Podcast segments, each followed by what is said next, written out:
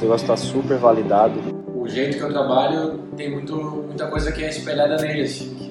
É, eu tive uma experiência muito legal, vim aqui mais para recomendar mesmo o serviço que o Sebastião presta para as cafeterias, para as pessoas que querem empreender nesse meio. E eu uso a mesma teoria dele também, é, me ajuda a desenvolver o café que eu ajudo você a abrir a cafeteria de vocês. Às vezes a gente, no início da trajetória, a gente tem muita dúvida de... Vivendo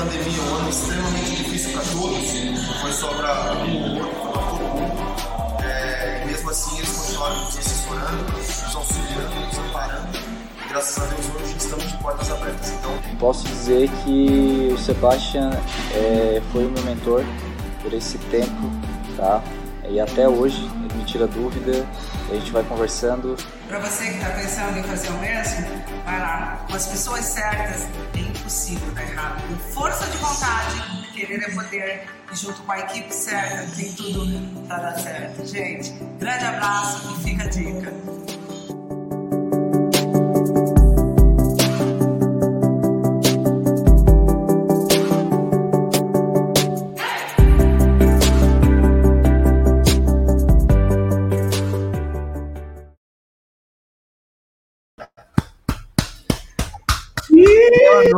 Noite, boa noite!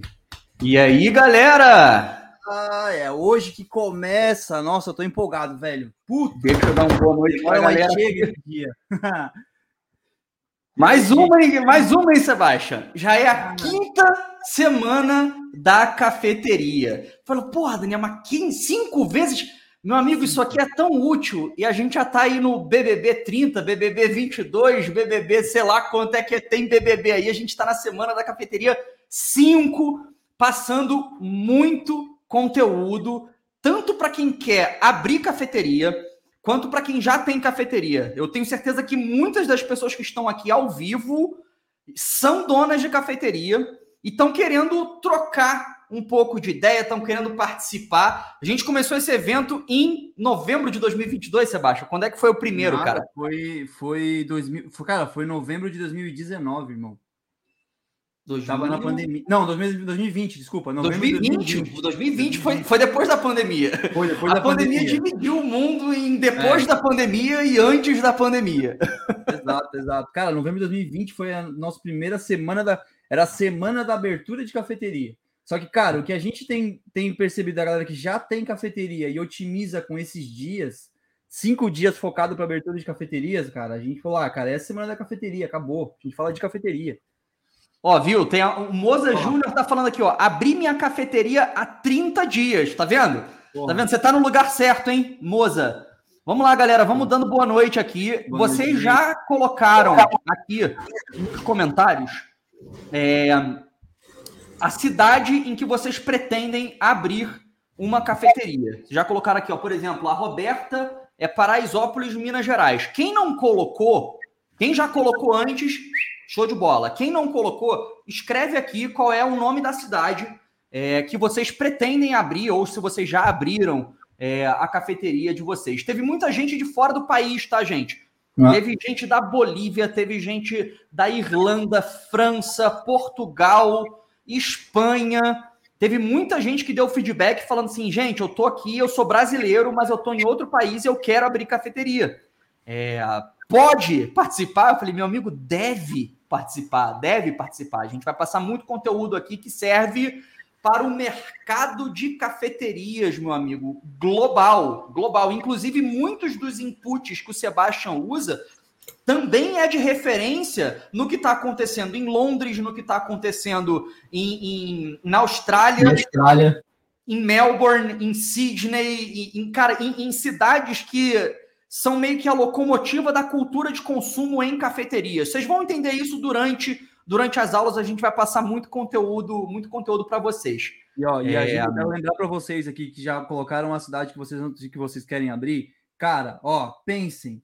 Cidade acima de 150 mil habitantes, a gente vai, vai criar uma estratégia. Cidades abaixo de 150 mil habitantes é outra estratégia. Então, cara, eu quero saber depois da cidade de vocês, e eu sei que é muita gente. Quem quer abrir cafeteria com cidade com população abaixo de 150 mil habitantes e mais? Quem é que vai ser a primeira cafeteria da cidade? Porque eu sei que, cara, muita gente vai abrir a primeira cafeteria que trabalha com café especial da sua cidade.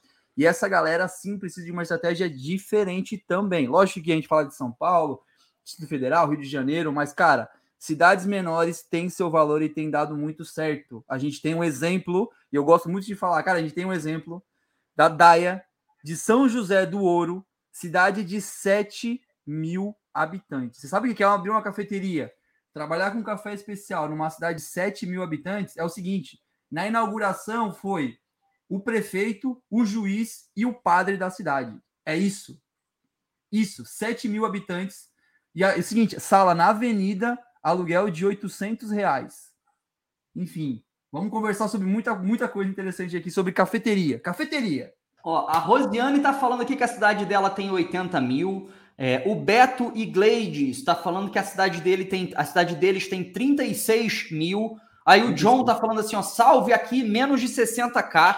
Gente, é uma oportunidade é, de, de, de, de trazer o café especial e ser o pioneiro na tua cidade, que arrisco dizer que você vai virar ponto turístico na cidade. As pessoas vão para a cafeteria, vão para a cidade e visitam aquela cafeteria, mesmo que você não esteja próximo de pontos turísticos, porque todo mundo que está viajando procura um café e a cultura do café especial já está crescendo, no, já está crescendo não, né? já cresceu no Brasil e provavelmente vai continuar crescendo. É, é de qualquer forma, a gente tem também aqui algumas pessoas que falaram aqui do Rio de Janeiro, ó. Fabiane, ó, abrir aqui em Irajá, Rio de Janeiro. Gente, cidade com mais de quase 10 milhões de habitantes. Não lembro agora quantas cidades, mas a Grande Rio com certeza passa de 10 milhões de habitantes. Então, é, é uma. É, é, é- é um, um- um- não vou falar do mapa agora, não, mas a estrutura. é porque o amigo falou aqui, ó, sou o mapa, tá? O conteúdo aqui, ó, o Patrick. O Patrick mandou aqui, ó. Porra. Sou o mapa, muito top o conteúdo do curso. A gente vai falar, vai chegar lá. Obrigado pelo feedback, Patrick. Vamos que vamos. É, Sebastião, vamos continuar então. Ó, Georgette, acima de 150 mil, Cabo Frio, cidade turística também. Gente, ó, É, Campinas, um milhão e meio. Tem Importante. muitas- das mais variadas aqui, ó. Divinópolis, 200. Caraca, Divinópolis tem 290 Fiquem mil. até o final. Assistam todos os dias. Cidades menos de 50, 150 mil habitantes, cidades mais de 150 mil habitantes. Fiquem todos os dias, que aqui a gente. Cara, eu me orgulho e o Daniel também. A gente se orgulha muito. A gente tava falando isso sobre antes de entrar aqui na live. Cara, a gente se orgulha muito desse evento porque a gente ajuda muita gente. E a gente fala só sobre cafeteria. Cara, você quer abrir um restaurante, você quer abrir um buffet livre, se você quer abrir uma sorveteria, você tá no lugar errado. Aqui eu falo com gente que quer abrir cafeteria. Eu tenho experiência com cafeteria, eu quero pessoas que querem abrir a primeira cafeteria da cidade, que querem abrir uma cafeteria referência, seja a terceira cafeteria, mas que trabalhem com café de qualidade. E a gente fala sobre abertura e manutenção de cafeteria, gente. Então, cara, hoje, a partir de hoje, reservem todos os dias a partir das 8 da noite para poder, cara, aprender sobre um negócio tão parece tão pequeno e precisa de tanta ajuda com vocês abrindo cafeteria. A galera que já é do mapa aqui já está fazendo parte dessa comunidade de pessoas que estão abrindo cafeteria aí à torta e à direita pelo Brasil. Mas, cara, fiquem aqui que a gente vai falar só sobre cafeteria e tudo que envolve abertura de cafeteria vai ser muito importante e vai ser muito conteúdo bom. Eu me orgulho muito desses conteúdos que a gente dá, porque, cara, é muita coisa boa mesmo. E olha só, gente, eu tenho certeza que tem muita gente aqui, pelas estatísticas que a gente tirou do evento, só esse evento aqui foram 3.200 inscritos, tá? É, para acompanhar a Semana da Cafeteria. A Semana da Cafeteria já está acumulando, então, 13 mil inscritos desde a primeira, desde a primeira edição. E uma, uma das coisas que a gente viu que é recorrente são as pessoas que estão pensando em abrir uma cafeteria em função da transição de carreira. Ou seja, a pessoa está infeliz com o atual trabalho, com o atual cargo, e ela vê na abertura de uma cafeteria a possibilidade de fazer essa transição de carreira. E é por isso que no último dia, na quinta-feira, no dia 7, não é isso? 7 7 de abril, agora, quinta-feira, que é a quarta aula da Semana da Cafeteria, a quarta aula oficial, a gente vai tratar só de transição de carreira. Exemplos de pessoas que saíram do de TI, tecnologia da informação, que saíram do mercado financeiro, que eram bancários, que, cara, pessoas que eram Uber, pessoas que estavam trabalhando como Uber, juntaram uma grana e abriram cafeteria. Então, assim, transição de carreira, a gente vai tratar exclusivamente na última, no, na, na, última aula, na quarta aula, que vai ser quinta-feira, sempre às 8 horas da noite, tá, gente? Então, a partir de agora a gente já vai começar o conteúdo, mas antes, por falar em transição de carreira, eu vou mostrar ah, pô, um exemplo, um exemplo para vocês. Rodrigão. Que é o Rodrigão. Rodrigão é aluno nosso, aluno nosso, aluno do mapa de abertura de cafeteria. Já já a gente vai falar do mapa. É, Sebastião, vamos falar, né, cara? A gente, as pessoas que as pessoas que estão no evento digital, elas ficam com aquela coisa na cabeça do tipo, quando é que essa galera vai vender alguma coisa para mim? Porque evento digital é isso, a gente entrega conteúdo, a gente oferece o nosso upgrade, oferece continuar com a gente. Gente, aqui não é diferente, tá? A gente não tá aqui, tipo, hum, tentando, vamos falar do evento ludibriar. Não, a gente não. vai abrir as turmas para o mapa de abertura de cafeterias. Tem pessoas aqui, tem alunos aqui que já estão se, se, se mostrando que são alunos. Ó, sou o mapa. Essa Cara, é a assim, hashtag que a gente usa para todos os alunos. Sou o mapa. Isso. Mas a gente não está aqui para enganar ninguém. A gente vai abrir as turmas amanhã. Amanhã, Sebastião? Acho que amanhã. Vamos ver se amanhã ou, ou depende da. Talvez amanhã, eu acho. Talvez amanhã. Então, ó, fiquem atentos, porque as matrículas agora estão fechadas tá? É, na verdade, a gente vai dar um desconto maneiro para vocês durante o evento, mas vocês têm que acompanhar, beleza? E aí a gente vai explicando o que, que é o mapa, que a galera fica aqui, sou o mapa, sou o mapa, ninguém deve estar tá entendendo nada, sou o mapa, que, que demônio é esse de mapa? É o mapa de abertura de cafeterias, que é o nosso curso e mentoria com acompanhamento semanal, semanal, tá? Toda semana a gente se encontra, algumas semanas a gente remarca, mas toda semana a gente se encontra no Zoom para discutir as temáticas de cafeteria, fazer leitura de layout. Cara, é muito maneiro, já tem 400 pessoas, 400 alunos dentro do mapa e a gente prova isso, tá? Mas vamos lá, deixa eu mostrar do Rodrigão aqui então, Sebastião, do, do, do, eu nem lembro a profissão dele, mas eu vou colocar aqui, vocês vão assistir e aí a gente já volta direto pro conteúdo. Aí, ó, aproveita agora, assiste o vídeo, depois já pega papel e caneta e vamos embora. Vamos que vamos formação é, é cirurgião dentista.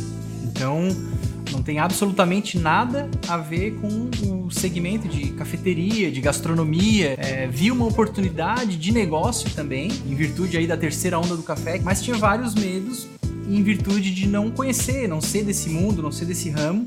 O que eu tinha era um, um apreço pela bebida, pelo café. Eu não sabia nada de café, como gerenciar o café desde uma montagem de cardápio, desde até mesmo operar uma máquina de café, inclusive contratação de, de funcionários, de colaboradores, de quantos colaboradores eu vou precisar para tocar uma operação desse porte. Eram diversas coisas que envolvem a abertura de uma cafeteria e que eu não tinha conhecimento. Eu sempre gostei muito de lidar com pessoas. É, e a cafeteria nada mais é do que um, um local onde a gente consegue trazer esse aconchego, a gente consegue trazer essa hospitalidade. E te acompanhando nas redes sociais, a gente percebia o quão engajado tu era, o quanto, o quanto tu entendia de café, é, o quanto tu te dedicava a, inclusive, a abertura de cafeterias. E aí isso já nos deu segurança para a gente confiar no teu trabalho. Cronograma mostrou as etapas passo a passo, então assim foi tudo muito bem planejado através do cronograma, numa sequência lógica, prato por prato, item por item, até a forma de elaboração dos pratos na cozinha.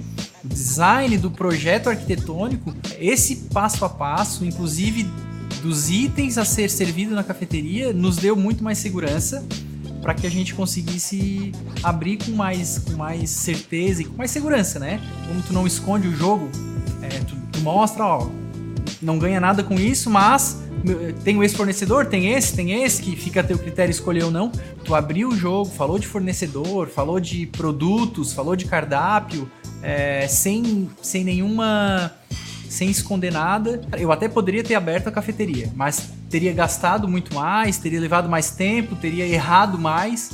Então, sem dúvida nenhuma, além de tirar os meus medos, me esclareceu e me deu um norte mais certo para seguir na abertura da cafeteria. Não foi um custo, foi um investimento que nos economizou tempo, nos economizou dinheiro, tirou diversos medos e inseguranças que a gente tinha quando a gente pensou em montar essa cafeteria.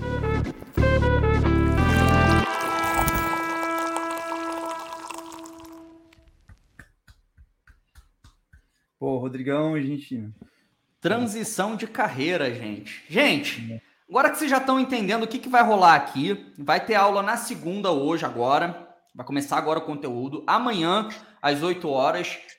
Quarta-feira, às 8 horas. E quinta-feira, às 8 horas. É, a gente normalmente reserva as os últimos 30 minutos. Essa aula aqui deve ir até mais ou menos umas 10 da noite, tá? Então já reserva aí um espacinho com a família. Fala, gente, eu vou me concentrar na aula aqui que a gente vai começar agora.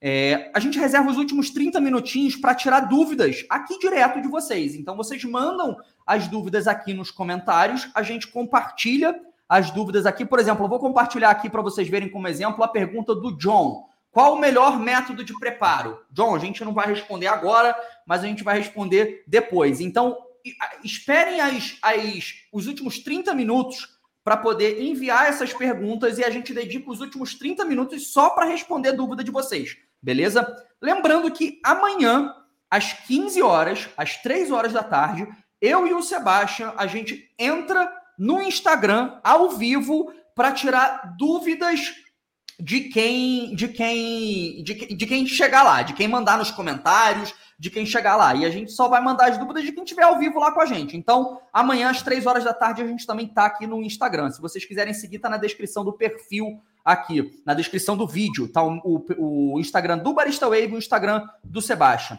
Sebastião, simbora? Algum bora, recado bora, que tu queira falar aí, mano? O microfone é teu, é nóis. Cara, ó, só para concluir os recados, de novo, aproveitem esse conteúdo, aproveitem vocês aqui. Cara, isso aqui, o valor é, a gente tem quase 400 pessoas, 384 pessoas que têm o mesmo objetivo, que é abrir cafeteria. Se conheçam, cara, façam negócio, entendam que, cara, olha a galera que tá aqui querendo abrir cafeteria, olhem vocês aqui querendo abrir cafeteria, e esse conteúdo vai ser voltado, e eu, cara, eu prometo que eu vou entregar o melhor conteúdo e com certeza vocês vão sair daqui com muita clareza nas coisas. A ideia aqui é criar realmente um caminho, guiar vocês e, e deixar tudo muito mais claro na abertura de cafeteria, tá? Antes de eu começar, deixa eu só me apresentar rapidinho. Meu nome é Sebastian Grau, para quem não me conhece, meu Instagram é sebastian.grau. Gente, eu já trabalho com café aí há uns bons 12 anos.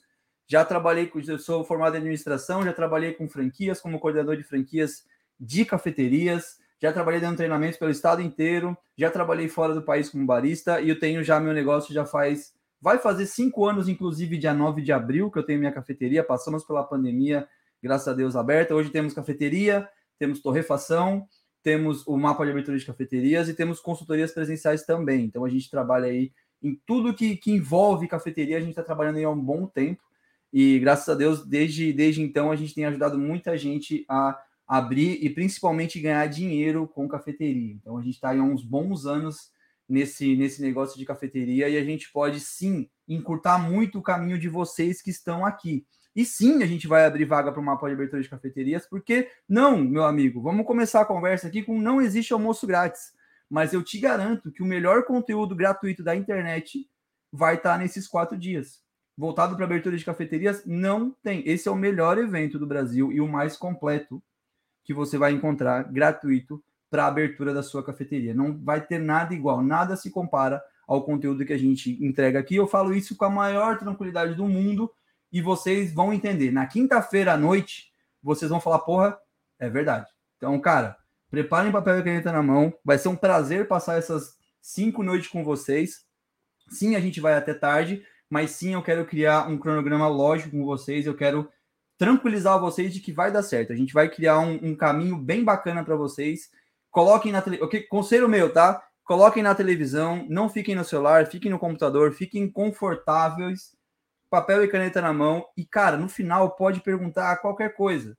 Eu tenho nas costas cinco anos de cafeteria própria, 12 anos de trabalho com café especial, inclusive com franquias. Eu tenho nas costas 400 alunos numa plataforma que toda semana me fazem um zilhão de perguntas. E toda semana, se eu não sei responder, eu vou atrás e respondo. Então a gente resolve esse problema que pode estar buzinando tua cabeça hoje, a gente consegue resolver em dois minutos. Então pega a pergunta mais difícil, porque aproveita, Pergunta mais difícil, o que mais te incomoda para abrir essa cafeteria, pergunta hoje. Pergunta amanhã, pergunta na live, pergunta à noite amanhã. Faça essa pergunta. Eu quero que você saia daqui com clareza na sua proposta, entendendo que, cara, porra, existe um caminho para abrir cafeteria e eu acho que esse caminho é o caminho mais fácil e é o caminho mais claro de se seguir, beleza?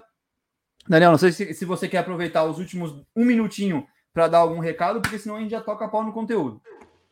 Cara, só falar para a galera pegar papel e caneta mesmo e avisar que a pergunta que sempre aparece aqui: a live fica salva?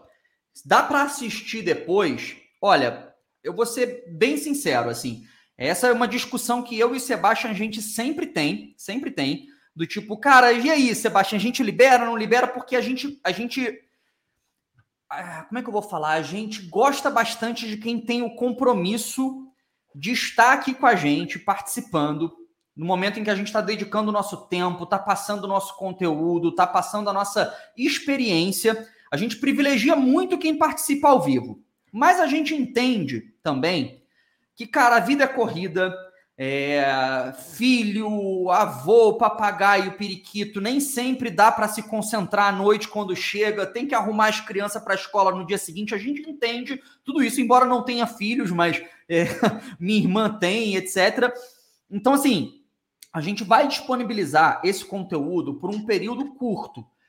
As lives vão ficar salvas somente até segunda-feira que vem. É bastante tempo, tá, gente? Sete dias aí. Se você não assistir todo o conteúdo em sete dias, cara, o, o teu nível de compromisso tá baixo. Talvez não seja o momento aí para você é, se embrenhar num projeto desses. Tem que ter compromisso. Então a gente vai deixar também para facilitar a vida da galera as aulas disponíveis até segunda-feira que vem, dia 11 de abril. Depois do dia 11 de abril, acabou os eventos só ficam disponíveis para quem é aluno oficial do mapa de abertura de cafeterias. Quem está lá no mapa tem acesso à semana da cafeteria 1, 2, 3, 4 e vai ter acesso a 5 e mais alguns bônus que a gente vai, vai divulgar aqui durante, durante o evento, beleza? Então até segunda-feira que vem vocês conseguem reassistir esse evento. Mas participem, beleza? A Suzana já tá, ai que ótimo, obrigado. É isso, gente. Mas ó, não deixa a matéria acumular, tá? A gente vai começar a aula agora com o Sebastião. Não deixa a matéria acumular. Perdeu um dia, no dia seguinte já pega, já mata aquele conteúdo, já anota, coloca o fonezinho de ouvido, estuda e vambora, beleza? Sebastião, meu amigo, é contigo, o microfone é teu. E galera, eu vou estar tá aqui no chat, é, aqui no chat, na verdade, não sei, é, respondendo vocês, o que eu puder, beleza? Vamos que vamos. Sebastião, é contigo, meu amigo. Qualquer coisa chama, eu tô aqui, hein? Gente, então bora lá de conteúdo. Foram, é, a gente já se apresentou bastante, sei que tem muita gente correndo atrás, querendo conteúdo. Hoje a gente vai falar sobre bastante coisa, inclusive a gente vai falar sobre cardápio, a gente vai falar sobre proposta, a gente vai falar sobre exemplos, a gente vai montar muita coisa. Então, cara, prepara, beleza?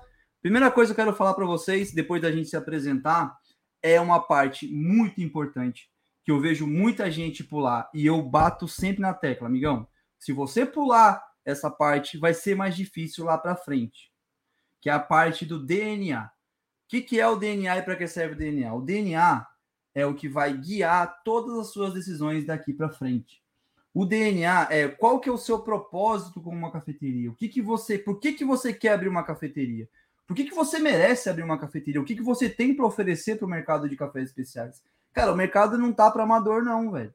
O mercado não tá para indeciso não. Você, o que que você tem para oferecer e por que que você quer abrir uma cafeteria? Essa é uma coisa muito importante e é uma parada, e é um assunto que a gente bate muito na tecla, principalmente no início, e vocês vão entender principalmente na quarta, quinta-feira, que a gente vai estar um pouco mais avançado nos assuntos, a gente já vai ter falado de cardápio, de várias outras coisas, de layout de cafeteria, de busca por ponto, de proposta, de várias coisas. Vocês vão entender que tudo, tudo parte do seu DNA, tá?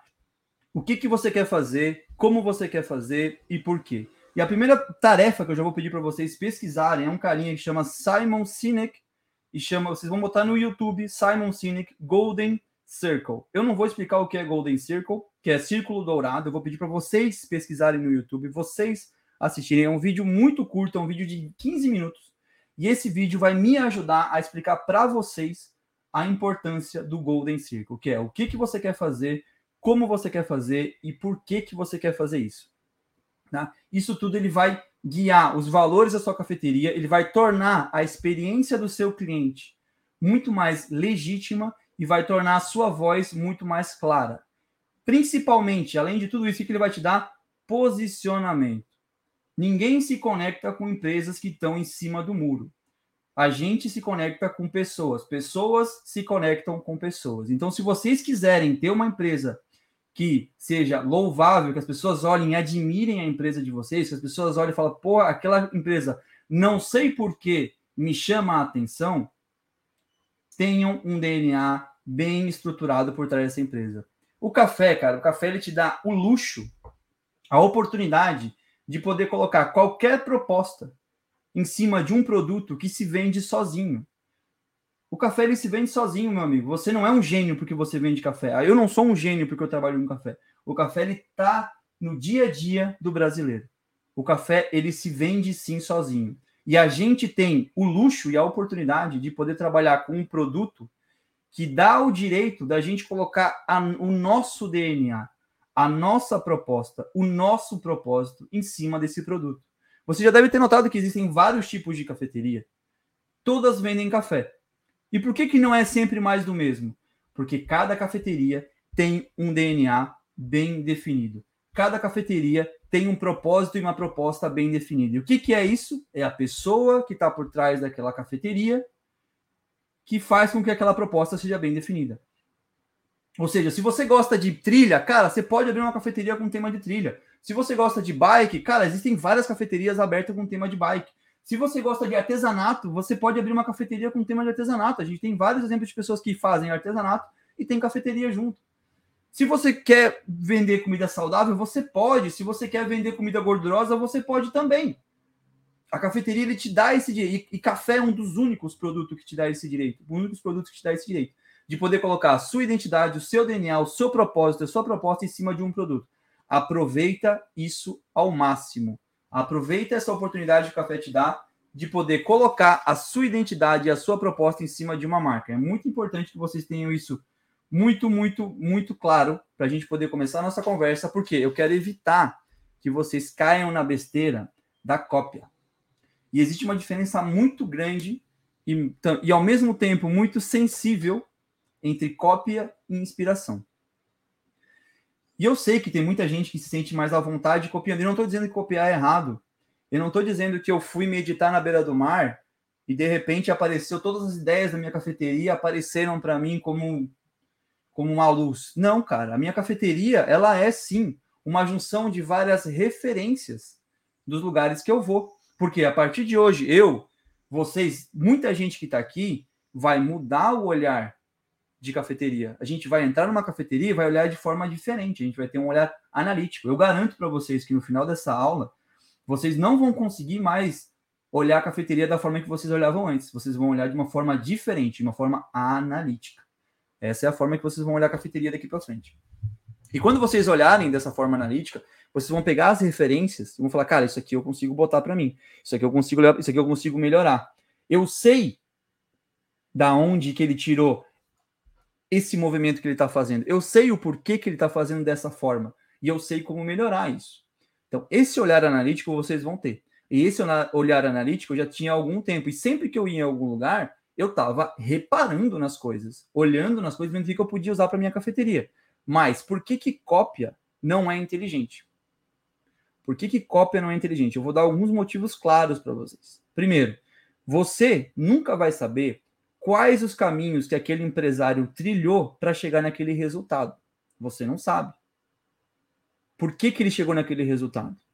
Outra coisa, a gente tem que levar em conta o nosso público. Cópia por cópia, cara, você não adianta você se apaixonar por uma cafeteria na Vila Madalena de São Paulo e querer trazer a mesma proposta para Tubarão, onde eu estou, Santa Catarina. Você está comparando área, cidade nobre, área nobre de cidade rica com cidade de 10 mil habitantes, que não tem o mesmo propósito, que não, não tem as mesmas pessoas. Então, cara, é inteligente você sim mudar o seu olhar, sim pegar uma, uma inspiração, mas sim trazer para a sua realidade, saber, saber adaptar essas referências para a sua realidade. E como é que você vai fazer isso? Entendendo o seu público.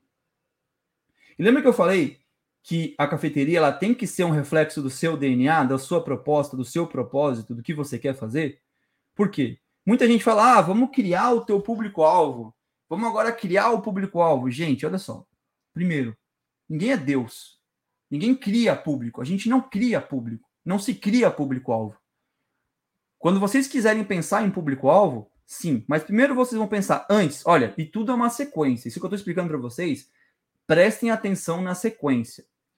O que eu estou dando para vocês em duas horas, eu precisaria de oito horas para passar para vocês. Então, eu estou resumindo e passando uma sequência lógica. Primeiro, o que, que você quer fazer? Como você quer fazer e por que, que você quer fazer? Golden Circle, Simon Sinek. Vocês vão estudar isso.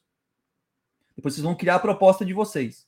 Com base nisso, vocês vão encontrar quem se conecta com a proposta de vocês. E mais para frente a gente vai falar, cara, você não precisa atender todo mundo. Você pode, você tem o direito, sim, e é mais inteligente escolher as pessoas com que você vai atender. E tem muita gente que me critica por isso, e eu vou continuar falando, porque até então, todas as pessoas que me seguiram e fizeram da maneira que eu falei, estão felizes na sua cafeteria. Você pode sim escolher as pessoas com quem você vai passar o dia inteiro. Gente, vocês vão passar mais tempo com o cliente de vocês que com a própria família. Então, se você passar com gente que você não se conecta, vai ser muito mais difícil para você. Se você passar com gente que não se conecta com o seu propósito, com o seu propósito, você vai ser aquele empresário que no primeiro problema vai desistir. Você vai ser aquele cara que quando conseguir sair da operação, vai ser, nossa, consegui sair daquela merda, não preciso mais ir na cafeteria, graças a Deus. E aí você acha que você vai ser aquela pessoa que vai ter sempre ideia boa, que você vai se empolgar para aquela cafeteria funcionar da melhor maneira possível? Não. Porque você não está com as pessoas corretas com você. Sim, você tem o direito de escolher as pessoas que vão estar na sua cafeteria. Sim, cafeteria não é restaurante, a gente não consegue atender muita gente. Cafeteria, café tem uma margem de contribuição muito boa. Isso a gente vai falar na quarta-feira, a gente vai falar sobre números de uma cafeteria, a gente vai falar sobre custo fixo, custo variável, margem de contribuição, ponto de equilíbrio, a gente vai falar sobre tudo isso. Mas hoje a gente está introduzindo a ideia para vocês de cafeteria. Tudo faz parte de uma sequência, tá? Então, sim, gente, peguem referências, mas a referência ela tem que ser tem que trazer para a sua realidade. Outra coisa, se você copiar e tá tudo bem copiado do início ao fim, vamos colocar um exemplo que mais acontece comigo, tá? Que eu mais vejo acontecer no mercado. Porra, Sebastião, abri uma cafeteria, ela é estilo Starbucks. Porra, que massa, velho, é estilo Starbucks. Todo mundo que entra na minha cafeteria fala, pô, essa cafeteria é estilo Starbucks, né? É estilo Starbucks. A gente até escreve na, o nome no copinho, é estilo Starbucks. Por quê? Porque eu entendo e tá tudo bem quem está abrindo uma cafeteria tem muita insegurança. E esse, esse, essa semana da cafeteria é para poder reduzir essa sua insegurança. É para isso que eu estou aqui. É para você não cometer esse erro que eu vou ditar para você agora. Sebastião, abri E é estilo Starbucks. E todo mundo que entra na minha cafeteria adora, porque é estilo Starbucks. E a galera entra e fala, nossa, cafeteria é estilo Starbucks. Eu falo, é, estilo Starbucks. Legal pra caramba, puta, massa. Vai passar um mês, a galera vai entrar, puta, estilo Starbucks, legal, você vai sentir a vontade. Vai passar dois meses, pô, essa cafeteria é estilo Starbucks. É, estilo Starbucks. Vai passar três meses. Só que o que, que vai acontecer depois de três meses a sua cafeteria aberta? Você já vai estar se sentindo bem na sua operação. Você já vai se sentir seguro na sua operação. Você já vai saber como que a sua operação funciona. E aí agora, viver à sombra de uma outra empresa vai começar a te incomodar um pouquinho. Falar, pô, é estilo Starbucks. É, é estilo Starbucks, mas é minha marca, né? A galera vai entrar e pô, eu fui na cafeteria do fulano, é estilo Starbucks. Aí você vai falar, não, não, mas é minha. E aí você já não consegue mais colocar a sua proposta naquela parada, porque você já começou errado. Para você mudar, aí você vai se sentir inseguro para mudar, para colocar a sua identidade, o seu DNA, o seu propósito, a sua proposta. Você vai se sentir inseguro. Aí você vai ficar refém da sua própria cafeteria. Por quê? Você não pensou no seu público, não pensou na sua proposta. As pessoas que vão lá se conectam com outra marca, não se conectam com a sua marca, ou seja, não são as pessoas que poderiam te fazer sentir a vontade naquele local, no seu local de trabalho. Isso desgasta. Depois de quatro, cinco, seis, sete, oito meses, você ter que sair para trabalhar todos os dias e se vestir de outra marca, desgasta. Desgasta. E aí você vai ser aquele empresário que depois de um tempo, se der algum problema, você não vai ter emoção para resolver aquele problema, você vai resolver aquele problema como se fosse um peso. Porque é o problema da sua empresa. Agora, se, a, se essa empresa for um reflexo do seu DNA, do seu propósito, da sua proposta, cara, pode vir 15 problemas, um atrás do outro de avalanche. Você vai agarrar os 15 e vai resolver no mesmo dia, porque é você. Você sabe qual atitude tomar, porque a empresa é um reflexo de você. A empresa é um reflexo das suas atitudes, a empresa é um reflexo do seu DNA, da sua proposta, do seu propósito. Então vai ser muito mais fácil para você resolver problemas se você conseguir ter muito claro esses primeiros passos. E, gente, eu, eu gostaria que vocês entendessem a importância disso. Eu gostaria que vocês levassem em conta a importância disso, que pode parecer filosofia, e olha que eu sou o cara de exatas, tá? Eu sou o cara que eu me emociono com Excel. É, pode parecer que agora é um negócio muito filosófico, muito. Ah, cara, mas eu já pensei muito nisso. E eu vou te falar, nas consultorias, essa é a parte que mais. que menos me chama a atenção, mas que, me, que eu vejo que é mais importante que as pessoas prestem atenção nisso. Eu gosto mesmo de fazer conta, tá? Eu gosto mesmo de calcular ponto de equilíbrio. Eu gosto mesmo de saber se essa empresa está indo para cima, está estável ou está para baixo. Eu gosto mesmo de pegar uma empresa e transformar em números. Isso é o que eu gosto de fazer. Mas eu entendo a importância disso e por isso que eu, eu deixo muito claro a importância de vocês levarem isso em consideração antes de qualquer coisa, tá? Vocês querem um, um caminho? Vocês querem um mapa? Tá aqui. O primeiro passo é esse. Tudo que vocês escutaram aqui, vocês não podem desescutar. Tudo que vocês viram, vocês não podem desver. Então, o primeiro passo é, cara, Simon Sinek, ele tem um livro também que é muito bom. O livro chama, ele tem um livro, eu anotei aqui, ó. É, Comece pelo porquê. Esse livro é muito bom também, é do mesmo Simon Sinek. Ele vai te dar também uma clareza bacana. Você que está pensando em, quem sabe, um dia talvez abrir uma cafeteria, compre esse livro, cara. Ele vai te ajudar em vários aspectos. Comece pelo porquê. É do mesmo cara. Ele vai te, ele vai te clarificar o que eu estou te falando de uma maneira muito intensa. E você vai entender o que eu estou falando. Você vai entender por que aquela empresa chegou naquele lugar. E aí você vai entender a, por que, que quando a gente copia ao pé da letra uma empresa, geralmente a, a pessoa não está tão feliz no fazendo o que faz. Então, levem essas, essas, essas primeiras, primeiras considerações, levem em consideração, é, entenda que a cafeteria ele tem que ser um reflexo da sua proposta, do seu propósito. Entenda que o café ele dá para você o direito de fazer isso. Ele te dá o direito de fazer isso. Você pode colocar a proposta que você quiser. O café se vende sozinho. Quantas vezes por dia você fala, hum, vontade de tomar um cafezinho? É o café. Presente no dia a dia do brasileiro. O café é fácil de vender. A gente tem estratégias de marketing a dar com pau, mas o café é fácil de vender. O que a gente tem, quando a gente abre uma cafeteria, o nosso, o nosso desafio é criar o hábito das pessoas de tomar café fora de casa. A gente não vende café, a gente não precisa convencer as pessoas a tomar café. Cara, tomar café todo mundo quer. Agora, o que, que cara, e você que vai abrir uma cafeteria, abrindo um parênteses aqui no, no, meu cronograma. A gente que tem cafeteria, o nosso desafio é criar no público o hábito de tomar café fora de casa. Não existe esse hábito. Não existe o hábito no brasileiro de tomar café fora de casa. Não é necessidade básica tomar café fora de casa. Se você trabalha numa cafeteria, se você quer abrir uma cafeteria, tenha muito claro que você está abrindo um supérfluo. É luxo. A pessoa se dá ao luxo de ir numa cafeteria. Começa a pensar dessa forma.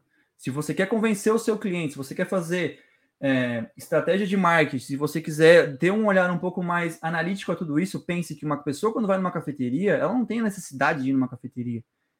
Ela se dá ao luxo de ir numa cafeteria. Ela está se dando ao luxo de sentar no seu, na sua cafeteria, olhar o Instagram, olhar o WhatsApp, conversar com um amigo, fazer parte de uma comunidade de coffee lovers. Todo mundo quer fazer parte de uma tribo. Isso está intrínseco na gente. O coffee lover, a pessoa que ama café, é uma tribo. A pessoa que vai na sua cafeteria, ela vai querer fazer parte dessa tribo. E a gente, como empresários que somos vocês, nós todos aqui, a gente tem que facilitar essa sensação das pessoas. Isso a gente vai falar um pouco mais para frente quando a gente fala de estratégia de marketing. A gente tem que primeiro entender o que, que é, qual é o desejo da pessoa, para depois entender como chegar naquele desejo e trazer ela para nossa cafeteria. Vamos lá, cafeteria não é necessidade básica. Ninguém precisa tomar café todos os dias em uma cafeteria. Cafeteria é luxo, é supérfluo, é isso que você está fazendo. Você está dando para a pessoa um luxinho no dia dela. Você está dando para a pessoa a oportunidade, ela está se dando ao luxo de ir na sua cafeteria. Tá? Tenha isso bem claro na tua cabeça, que ela vai te ajudar também bastante na hora de pensar no marketing do seu negócio. Tá? Tem muita gente que, que esquece disso, né? principalmente cidades menores. Vamos começar a classificar a cidade. Cara, cidade pequena, cidade de menos de 200 mil habitantes, 150 mil habitantes, cara, mais ainda. Mais ainda. A gente vai falar sobre ponto amanhã, busca de ponto. Buscar ponto em uma cidade grande, ele tem uma, tem um, uma proposta. Buscar ponto em cidade pequena é completamente diferente. Ponto em cidade grande e ponto em cidade pequena são completamente diferentes. A estratégia que você tem que usar para procurar um ponto numa cidade grande e um ponto numa cidade pequena, cara, amanhã vocês vão ver, é muito diferente. Então, comecem a pensar diferente uma cafeteria, beleza? Outra coisa, se for trabalhar com café, trabalhem com café de qualidade.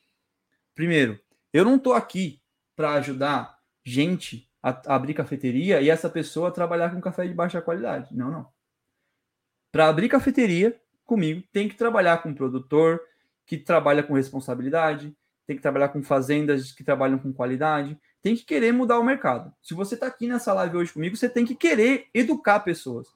Se você quer ser referência na cafeteria, na cidade de vocês, vocês têm que querer educar as pessoas. Uma coisa muito importante. Eu sei que muita gente que vai abrir cafeteria tem medo do julgamento dos baristas e das pessoas que são especialistas em café. Olá, Sebastião, eu vou abrir uma cafeteria, mas eu tenho medo. Porque vai os especialistas em café lá na minha cafeteria vão encher meu saco, vão ficar me perguntando. Eu falo, gente, existe um mínimo que você precisa saber para abrir uma cafeteria? Existe. E esse mínimo tá. Eu, a gente consegue passar para vocês qual é o mínimo que você precisa para abrir, abrir uma cafeteria.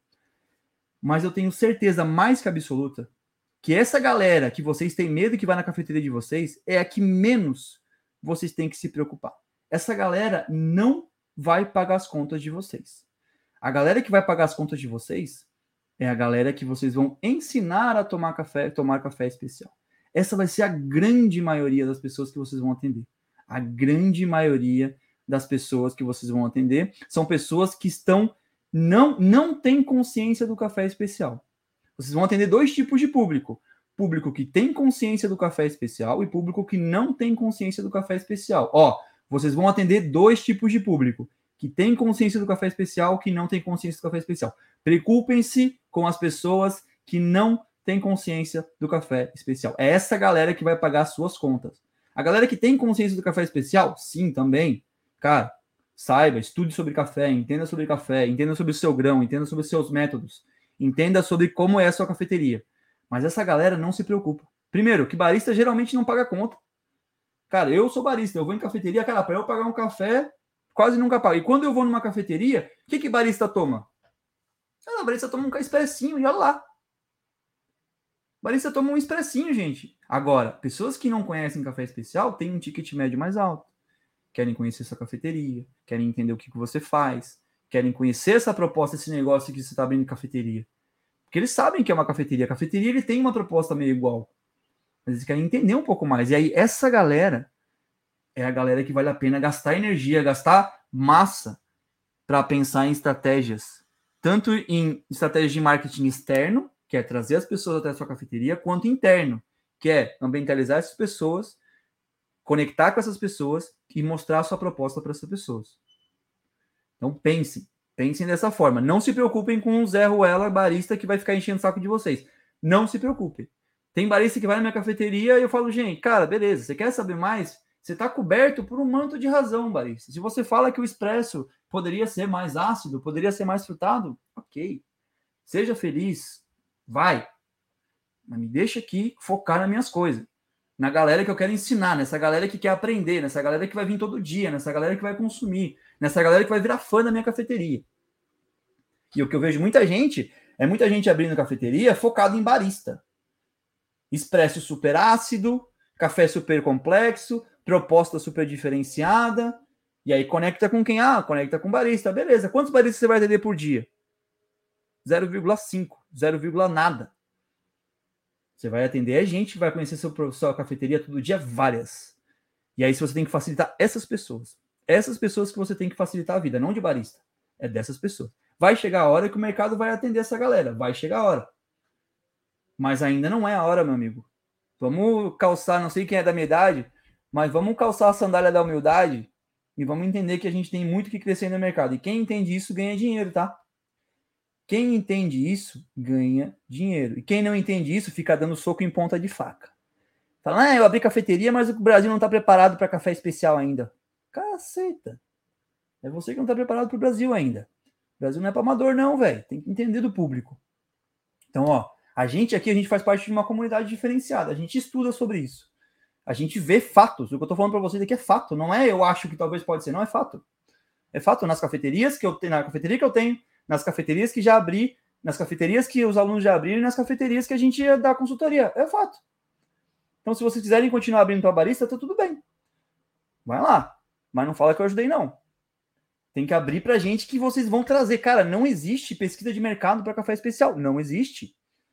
Café especial não existe público ainda. A gente está formando. E por que, que vocês têm que trabalhar com café de qualidade? Cara, o café especial ele tem um sabor diferente, sim ele é um pouco diferente, sim. Cara, para pra pensar. Eu, vocês, a gente cresceu tomando café ruim. Eu não sei vocês, cara, mas eu tomava café de mercado, sim.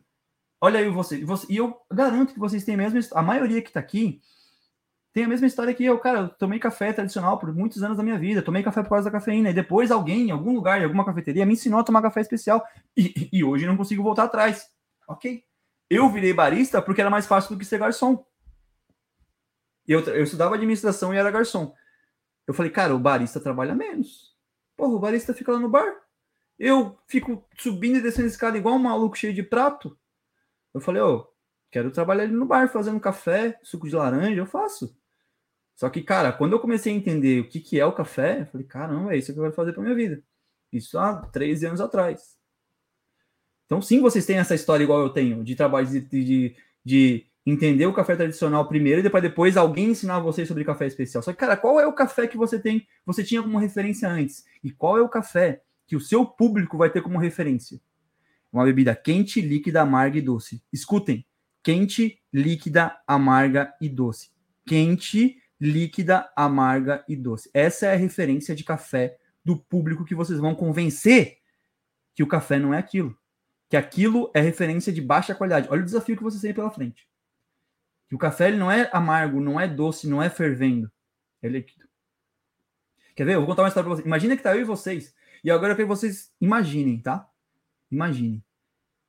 Tá eu e vocês andando pela rua, maior calor no centro da cidade. Eu não sei que cidade você tá, mas toda cidade tem um centrinho.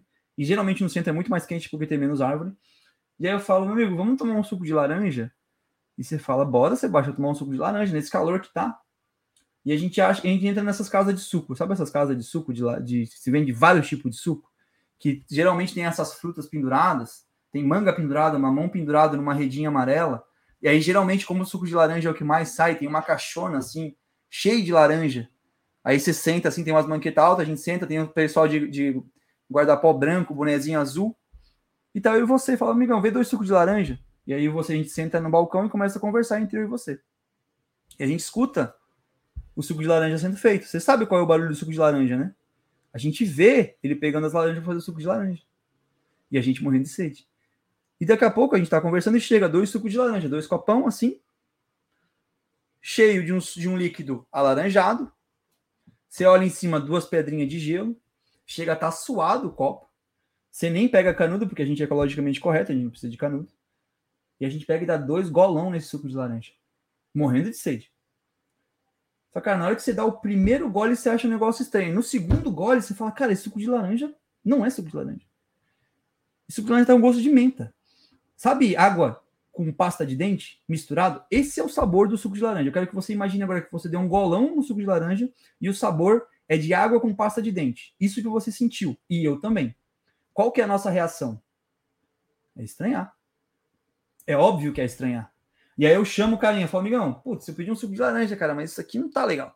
Tá um gosto de menta. Aí ele vem e fala, não. Arruma assim, arruma, né? porque o, as minhas laranjas, as nossas laranjas, elas são laranjas colhidas no sul da Bahia. E a forma como é fermentada essas laranjas dá características mentoladas. Aí você vai olhar e falar, cara, não, mas eu queria só um suco de laranja. Não é normal você estranhar isso?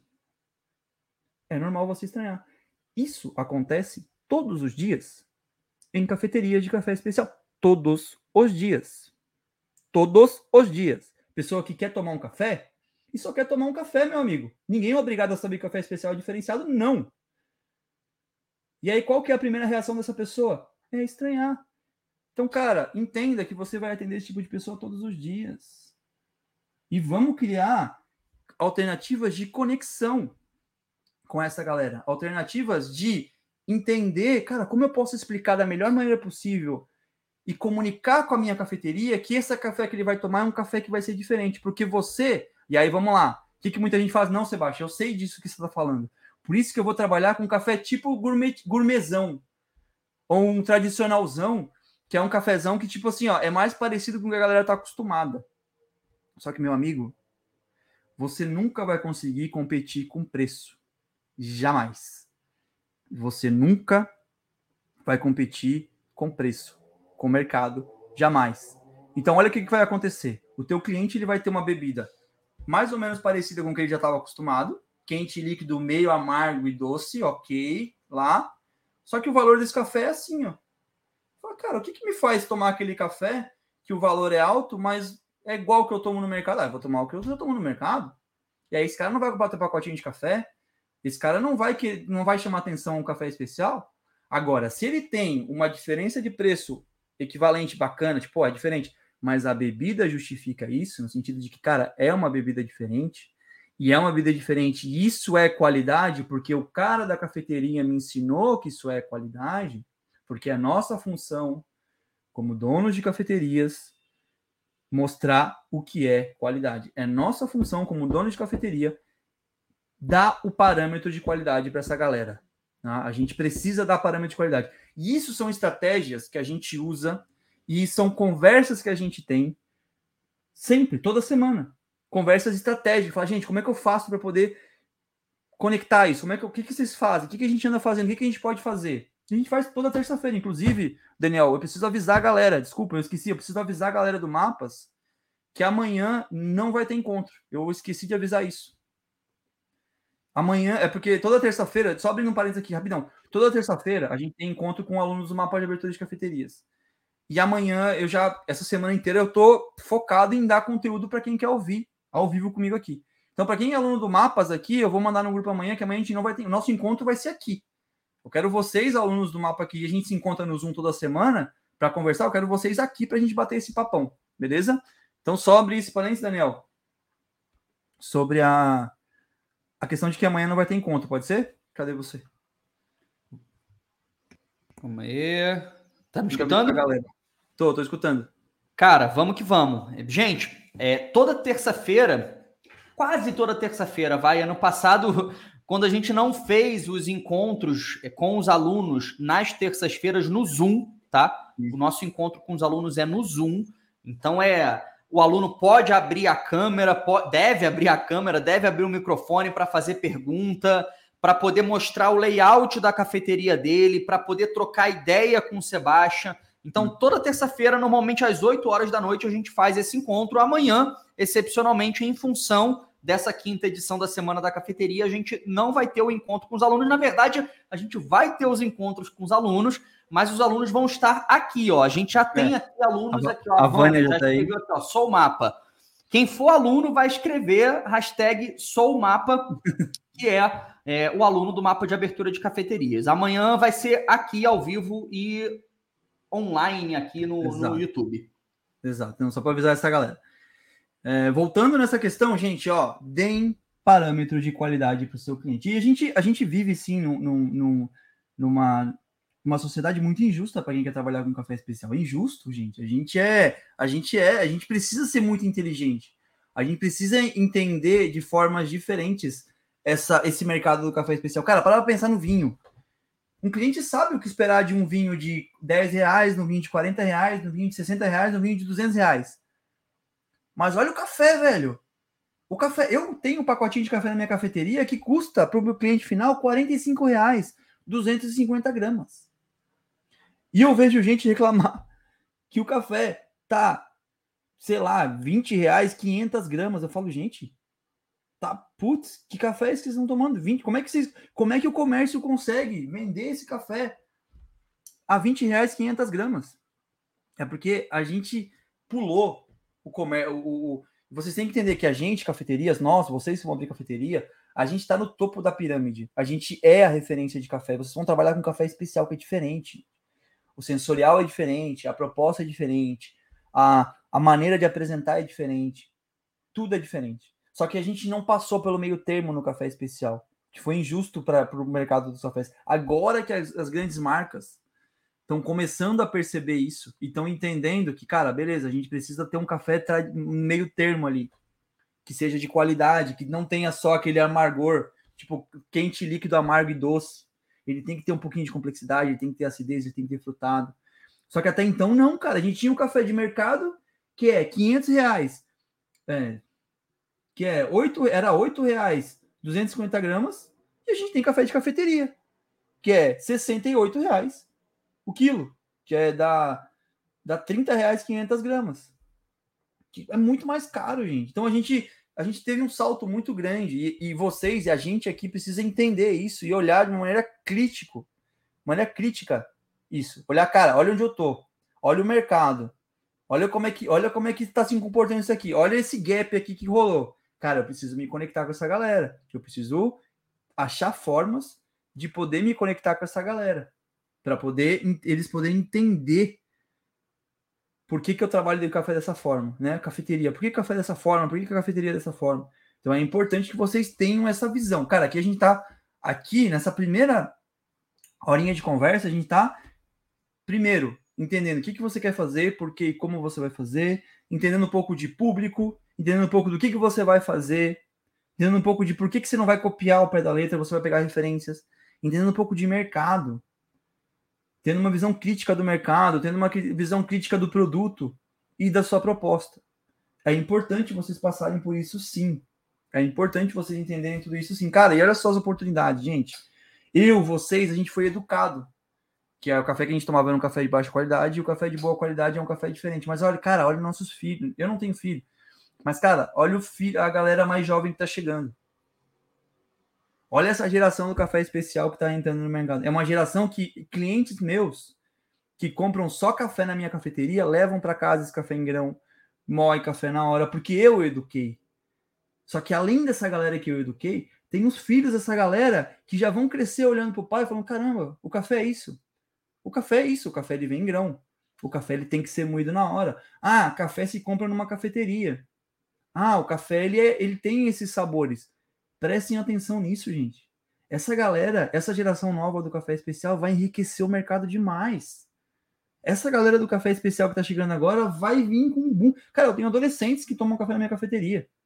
Que os pais dessa galera começaram a tomar café comigo há quatro anos atrás. E na época o moleque tinha 15 anos. Hoje o moleque tem 19 e só toma café na minha cafeteria. E ele sabe que café bom é diferente de um café ruim. Ele sabe que café não se compra no supermercado. Só que eu não precisei educar esse moleque.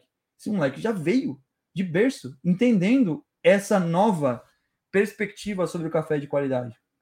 Então, gente, prestem atenção nesta perspectiva. Prestem atenção nessa visão de negócio. Sejam inteligentes, sejam críticos a isso. Cara, olha essa galera que tá chegando. Como eu vou conquistar? Como eu vou fazer essa galera vir na minha cafeteria? Olha essa oportunidade. Ah, todo dia a gente educa pessoas novas, é verdade. Mas todo dia tem adolescente que vai entrar para a faculdade, que está indo para o ensino médio, que ele vai ver uma cafeteria e vai entender o que é uma cafeteria, vai entrar numa cafeteria e vai tomar café especial, sem você precisar ficar educando, sem você precisar ficar convencendo que o café não é uma bebida quente, líquida, amarga e doce, que o café não é só por causa da cafeína, que o café tem vários motivos para ser, né? Cara, olha essa galera que está chegando com preocupação da origem, de onde é o café, qual é a fazenda, qual é a região, qual é o produtor, qual é o grão, da onde vem esse, como que esse café chegou até aqui. Então prestem atenção nas oportunidades de mercado. Olha lá, a gente tem a Sibéria, minha filha de 12 anos já percebe a diferença no paladar. Cara, a tua filha de 12 anos é minha cliente. Vai ser minha cliente no futuro. E não, não só a Sibéria, a sua filha. Várias pessoas que têm filho, sobrinho, cara, neto, que seja, estão criando essa demanda nova de, cafe, de cafezeiros, que a gente ainda não percebeu essa potência dessa galera nova. Que entende o que é café de verdade, que entende o que é café especial. Então prestem atenção nessa galera nova. Isso é oportunidade de mercado. Por isso que tem gente adoidada investindo em cafeteria. Por isso que tem pessoas botando dinheiro a rodo, ano após ano, em investir em cafeteria. Holding de franquias que estão agora botando cafeteria, tirando atraso em cafeterias, porque eles entendem essa demanda dessa galera que está chegando no mercado e de que precisa atender-se, porque se não tiver cafeterias, não vão tomar café especial. Então vamos lá. Depois desse panorama inteiro sobre proposta, propósito, cópia, inspiração, público, ó, vocês vão passar mais tempo com o público de vocês do que com a família de vocês. É justo que vocês escolham o público de vocês. Como vocês vão fazer para escolher o público de vocês? Golden Circle. Quando vocês têm uma proposta bem definida, você se conecta com pessoas. Ninguém se conecta com empresas que estão tá em cima do muro. A gente se conecta com empresas que se posicionam. Então é importante vocês, com a cafeteria de vocês, que vocês vão abrir, estejam posicionadas. Como que você vai saber esse posicionamento, Sebastião? A partir do meu DNA, da minha proposta, do meu propósito e de como eu quero fazer isso. Isso é que vai guiar. Cara, se você fizer isso de uma maneira clara e legítima, gente, não é levar na brincadeira, nem no... eu gostaria que vocês entendessem, de novo, eu gostaria que vocês entendessem a importância disso. Porque quando você faz isso de uma maneira clara, você evita ter que me pagar 600 reais para eu passar uma hora com você, porque você não consegue tomar uma decisão que se você, se fosse, se fosse essa cafeteria fosse a sua proposta, seu DNA, você teria que tomar assim, ó, rápido, porque você sabe o que você quer, você sabe como que é seu, o que, que é sua seu propósito de vida, como que você tomaria aquela decisão, mas como é uma empresa que não está conectada com você, se sente dúvida, e aí se sente inseguro, aí você não sabe o que fazer, aí você me chama, que é uma consultoria. Aí eu te cobro 600 reais para ficar uma hora com você. E se você não tiver clareza nas perguntas, você vai precisar pagar duas horas. Porque a primeira é para eu poder entender, para depois eu poder te responder. E, cara, eu vou te falar que minha agenda, graças a Deus, tá bem recheada de gente. E se, elas, se essas pessoas tivessem escutado que eu falei isso agora, elas teriam, teriam mais facilidade para tomar decisão e mais tranquilidade também para tomar decisão. Inclusive, tem muitas, muitas pessoas, posso falar que pelo menos aí uns, não metade, mas uns 35, 40% das pessoas são donos de franquias. Então, para você que acha que franquia dá tudo pronto, cara, tem tanto franqueado que me paga 600 reais para ficar uma hora ali, e que deveria a franquia dar esse, esse suporte, mas não dá, para mim é ótimo. Para mim é ótimo. Mas a galera que está aqui, eu espero que para vocês não precise fazer isso. Então, tudo parte da onde? Cara, propósito, proposta, DNA. O que, como, por quê? O que, que você quer fazer, como você vai fazer e por que, que você vai fazer isso. Isso tem que guiar todas as suas atitudes daqui para frente. Isso vai facilitar a sua vida. Vai gerar conexão um público que se conecta com você, vai deixar seu ambiente de trabalho mais saudável, vai fazer com que você e sua cafeteria sejam mais felizes e você não vai ser o cara que vai abrir uma cafeteria, vai fechar depois de oito meses, e aí vai falar, putz, cafeteria não dá certo. Porque esse cara acaba com o meu trabalho. Simplesmente porque esse cara acaba comigo. Porque eu passo, tô o ano inteiro a, a, pedindo, não pedindo, mas convencendo as pessoas que café é um bom negócio, cafeteria é um bom negócio, abra a cafeteria porque eu preciso da sua ideia. E não é sobre você e sua cafeteria, é sobre um mercado de cafés especiais que precisa de mais pessoas que trabalhem com café de qualidade. Não é sobre você e sua cafeteria, nem sobre eu e minha cafeteria. Cara, é sobre um produtor, é sobre uma fazenda, é sobre uma região, é sobre um país, é sobre um, uma cultura, é sobre um trabalho, é sobre uma parada muito, muito maior do que a gente. Cara, café é muito maior do que a gente. E a gente precisa de cafeterias. Porque quanto mais cafeterias, mais tomadores de café. Quanto mais tomadores de café que sabem o que é café especial, mais quem trabalha com café de baixa qualidade não consegue trabalhar e precisa trabalhar com café especial. Quanto mais cafeterias mais bem posicionadas, as que ficam em cima do muro, mais mal se dão. E a gente começa a dar prioridade e dar mais é, ênfase para as pessoas que têm legitimidade, têm clareza no, no, que fala. Cara, você olha uma empresa e fala, cara, eu sei o que aquela empresa vai fazer. Eu sei o que aquela empresa faria nessa situação. Ela tem clareza na fala, ela tem legitimidade na proposta dela, porque é a partir de uma pessoa. E o café te dá esse luxo. O café te dá esse. Aproveita que o café te dá esse luxo. Aproveita que o café te dá esse luxo. Beleza? Depois que você já tiver com tudo isso claro, qual que é a sua primeira, qual que é a sua primeira coisa que você vai fazer na hora de começar a pensar abrir sua cafeteria? Qual que é a primeira coisa que você faz quando vai no restaurante? Porra, você vê se está aberto, você vê se você tem dinheiro para pagar, você vê se você tem roupa para isso, você não vai pelado, é importante ir de roupa.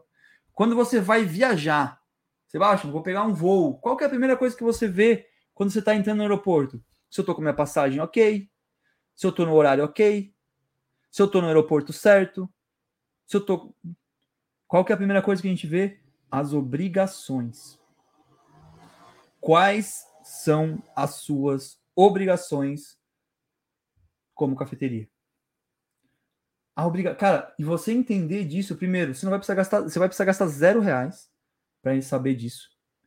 E ele vai começar a te dar um norte. Ó, até aqui a gente não gastou nada. E a gente vai passar uma boa tarde. Provavelmente hoje a gente não vai gastar dinheiro ainda, tá? A gente não vai chegar na parte de investimento, não. Inclusive, eu quero que vocês fiquem até o final, porque vai ter tarefa para casa. E, cara, e tem que fazer. Porque, porra, vai valer a pena fazer. Vai valer a pena fazer. Tá? Isso aqui vai dar para vocês uma, uma, uma, clareza muito legal na ideia de vocês, tá? Então, cara, saber quais são as obrigações como cafeteria. Qual é a obrigação de uma cafeteria? Quem que dá essas obrigações? Quem é o órgão que vai me guiar e vai me dar essa obrigação? Vamos lá.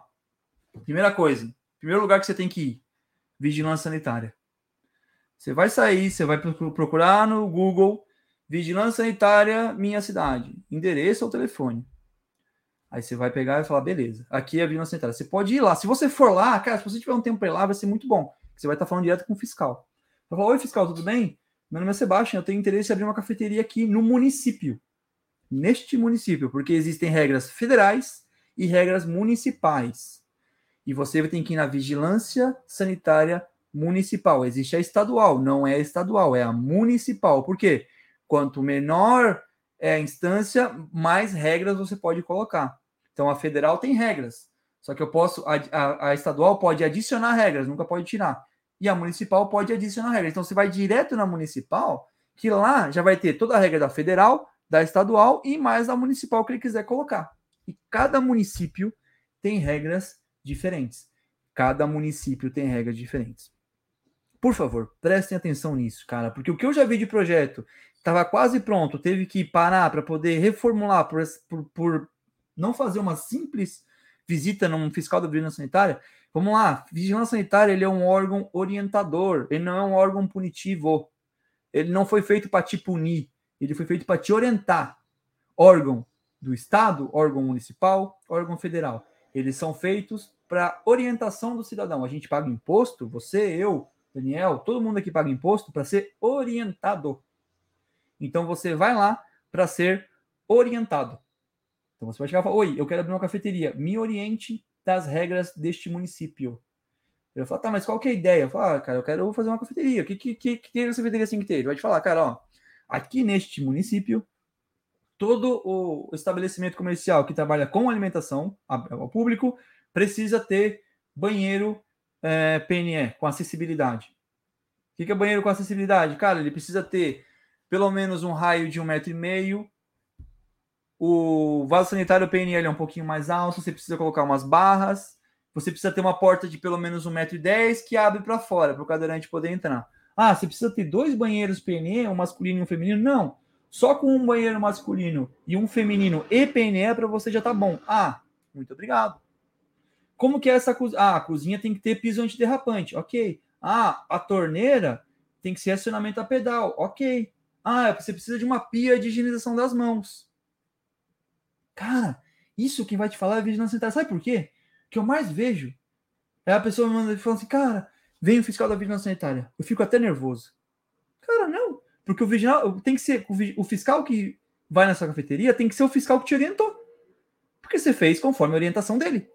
Aí quando ele chegar, você vai falar: opa, tá aqui, ó, tudo que você pediu, eu fiz.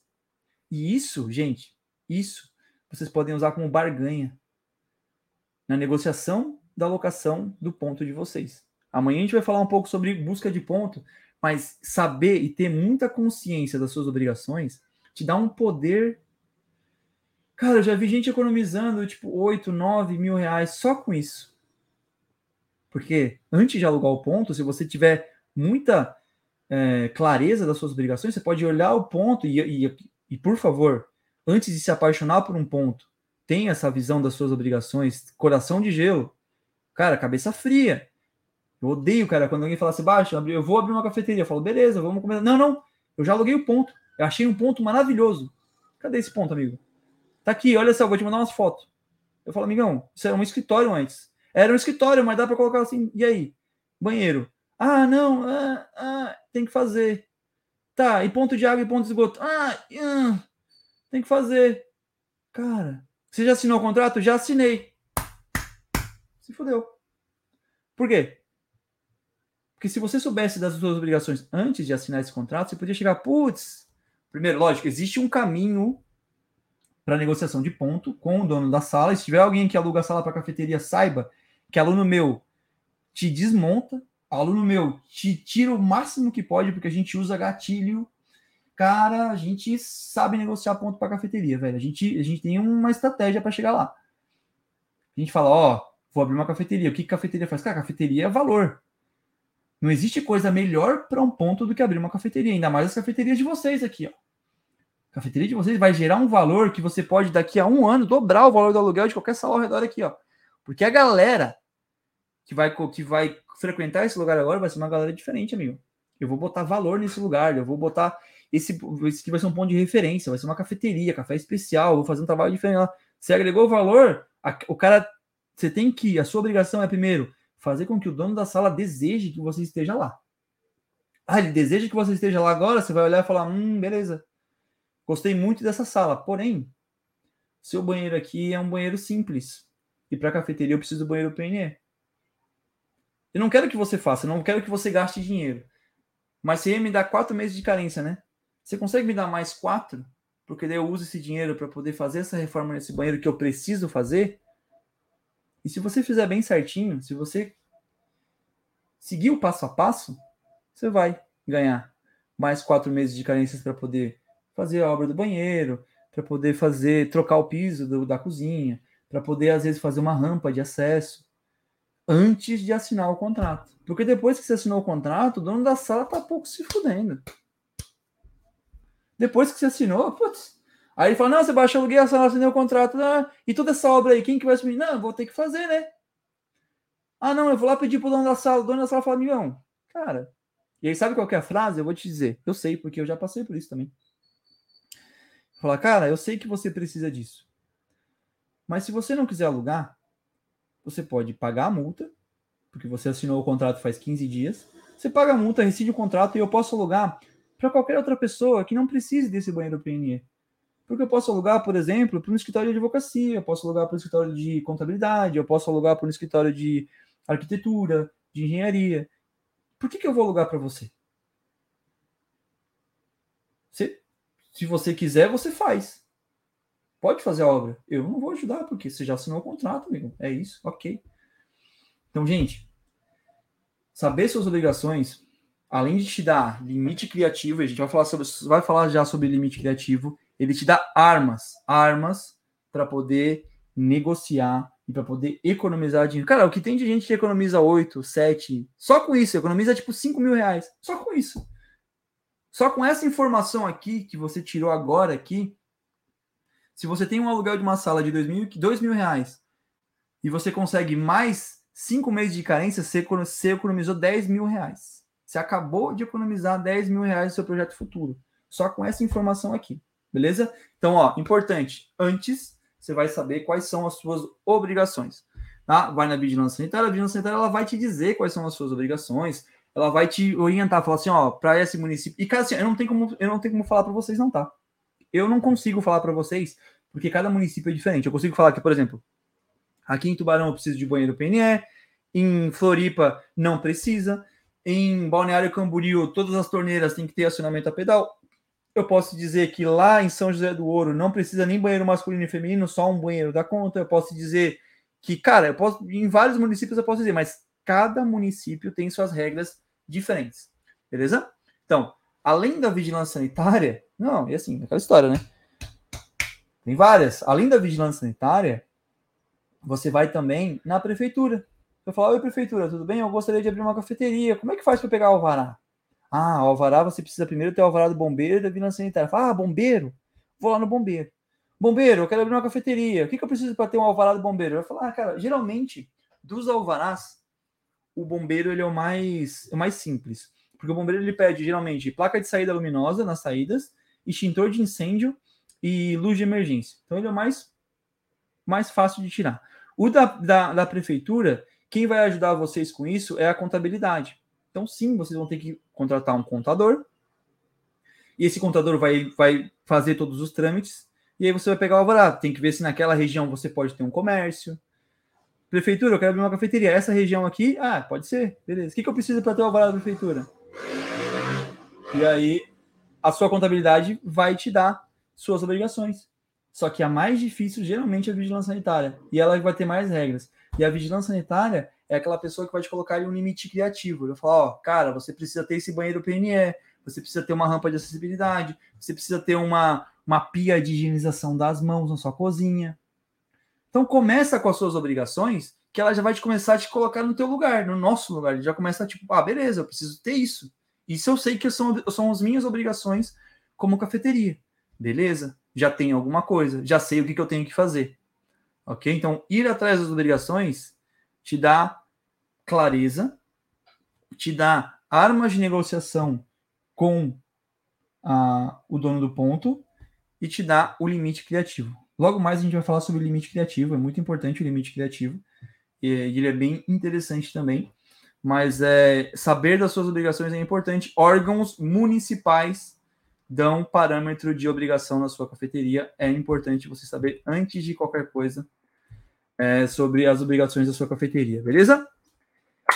E aí agora, a gente, como já falou de limite criativo, a gente vai entrar.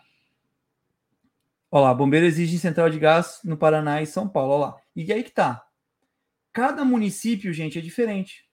Central de gás tem Paraná e São Paulo. Tem, pode ter municípios que sim, pode ter municípios que não. Por exemplo, cara, eu para colocar torra na minha cafeteria, eu tenho uma torrefação dentro da cafeteria.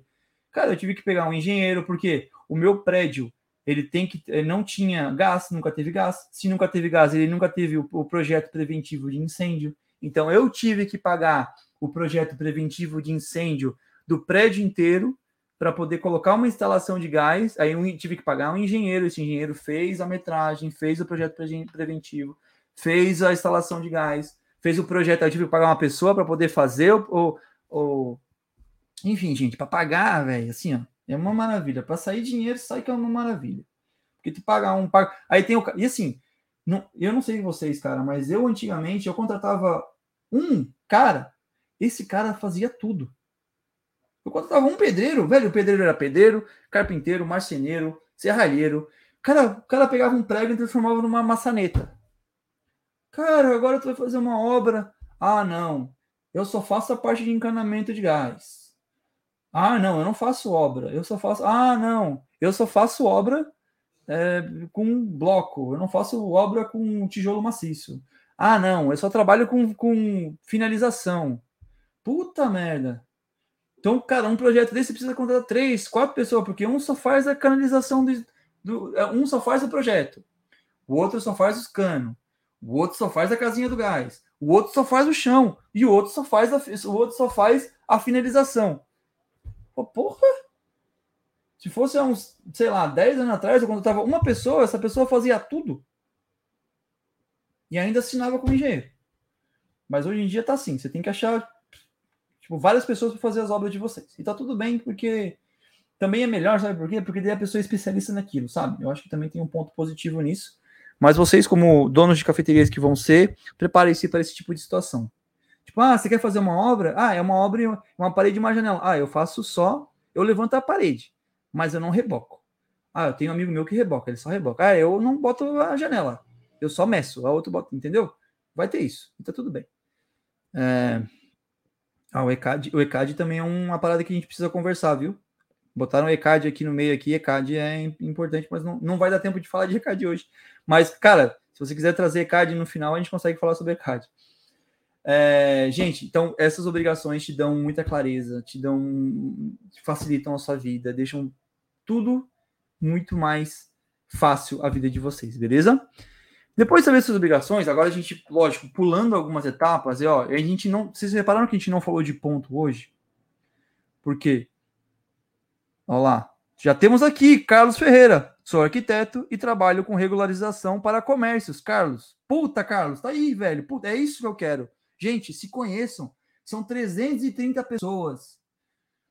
Falem o trabalho de vocês. O que, que vocês fazem? O que, que vocês. Ganhem dinheiro com isso aqui, cara. Comércio é bom. Vender é bom. Se conhecer é bom. Know-how vale ouro. Gente, aqui, ó, Carlos. Puta, Carlos. Obrigado, irmão. Obrigado. Chame o Carlos. Carlos, ele é arquiteto trabalha com regularização para comércios. O cara ele vai falar e tudo que eu estou falando ele vai falar com muito mais clareza para vocês. Ele vai saber com muito mais clareza. Então aproveitem isso aqui, tá? Vender é bom. Se vendem, se vendam, façam as suas coisas, façam, aproveitem isso aqui, cara. Vender é muito bom, tá? É, vamos lá. E agora a gente vai falar sobre uma parada que é muito importante na cafeteria de vocês, que é o cardápio. Reparem que eu não falei sobre ponto, ponto a gente vai falar amanhã. Voltem amanhã para gente, a gente passar tudo sobre. E ponto é uma parada muito importante. Ponto é muito importante. Existem várias maneiras estratégicas de se pensar num ponto comercial. E ele é muito importante vocês pensarem nesse ponto. Amanhã a gente vai falar de ponto e amanhã a gente vai falar sobre o mapinha. Amanhã a gente vai tipo, passar mais conteúdo mais aprofundado, porque aqui a gente vai separando o joio do trigo. Tem muito curioso aqui que só quer saber, mas a hora que o bicho começa a pegar, cansa. E essa galera que cansa, é bom que cansa agora, porque você está cansando num, num evento que é digital, na sua casa, e é de graça e no conforto dessa casa. Se você cansou agora, ótimo. Porque se você fosse investir na cafeteria lá, ia ser muito pior. Então cansa agora, se for para cansar. Opa, embora vai agora. Tipo assim, isso aqui já é muito bom. Amanhã vai ser mais aprofundado. Depois de amanhã, pior ainda. Depois de amanhã, número. Eu amo. E eu sei que nessa hora também, eu separo muito o porque nessa hora, e eu quero que você, se você não gostar, se você não se sente preparado, não participa, tá tudo bem. Mas se você sente uma vontadezinha de falar, cara, eu quero ver isso, me aproveita essa vontadezinha, porque é isso que vai te dar o gosto de fazer as coisas bem feitas. E número é uma coisa muito importante, tá? Vamos lá.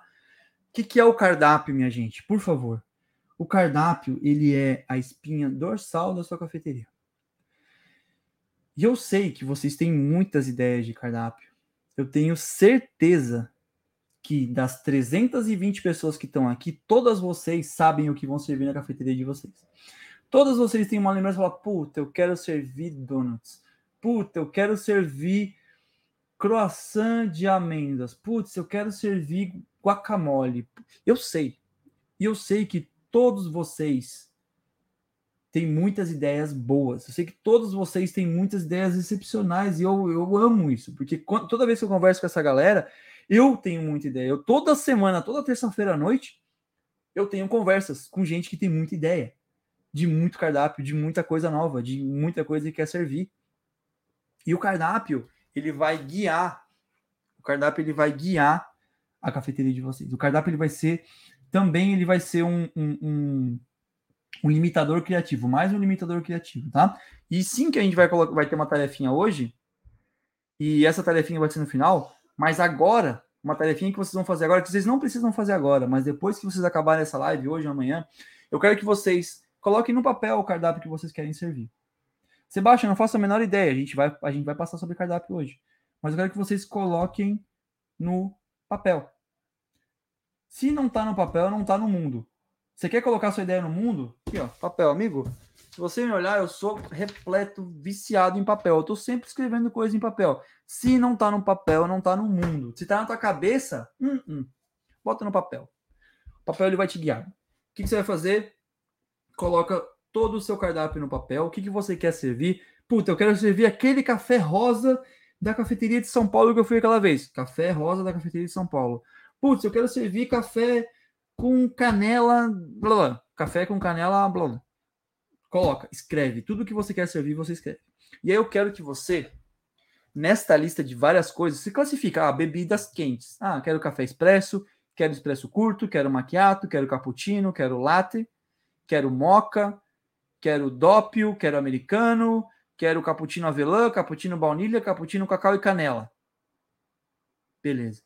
Agora, bebidas frias. Ah, eu quero cold brew, eu quero coffee shake, eu quero café gelado e quero afogado. Beleza.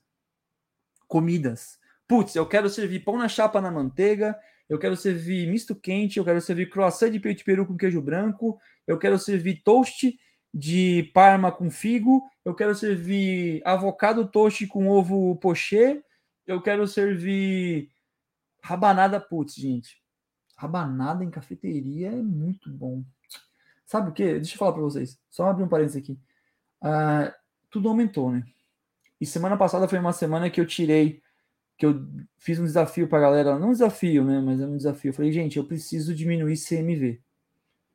CMV é o custo da mercadoria vendida, né? Porque, cara, o Parma, eu trabalho com panino, eu tenho um panino Parma. O Parma triplicou de valor.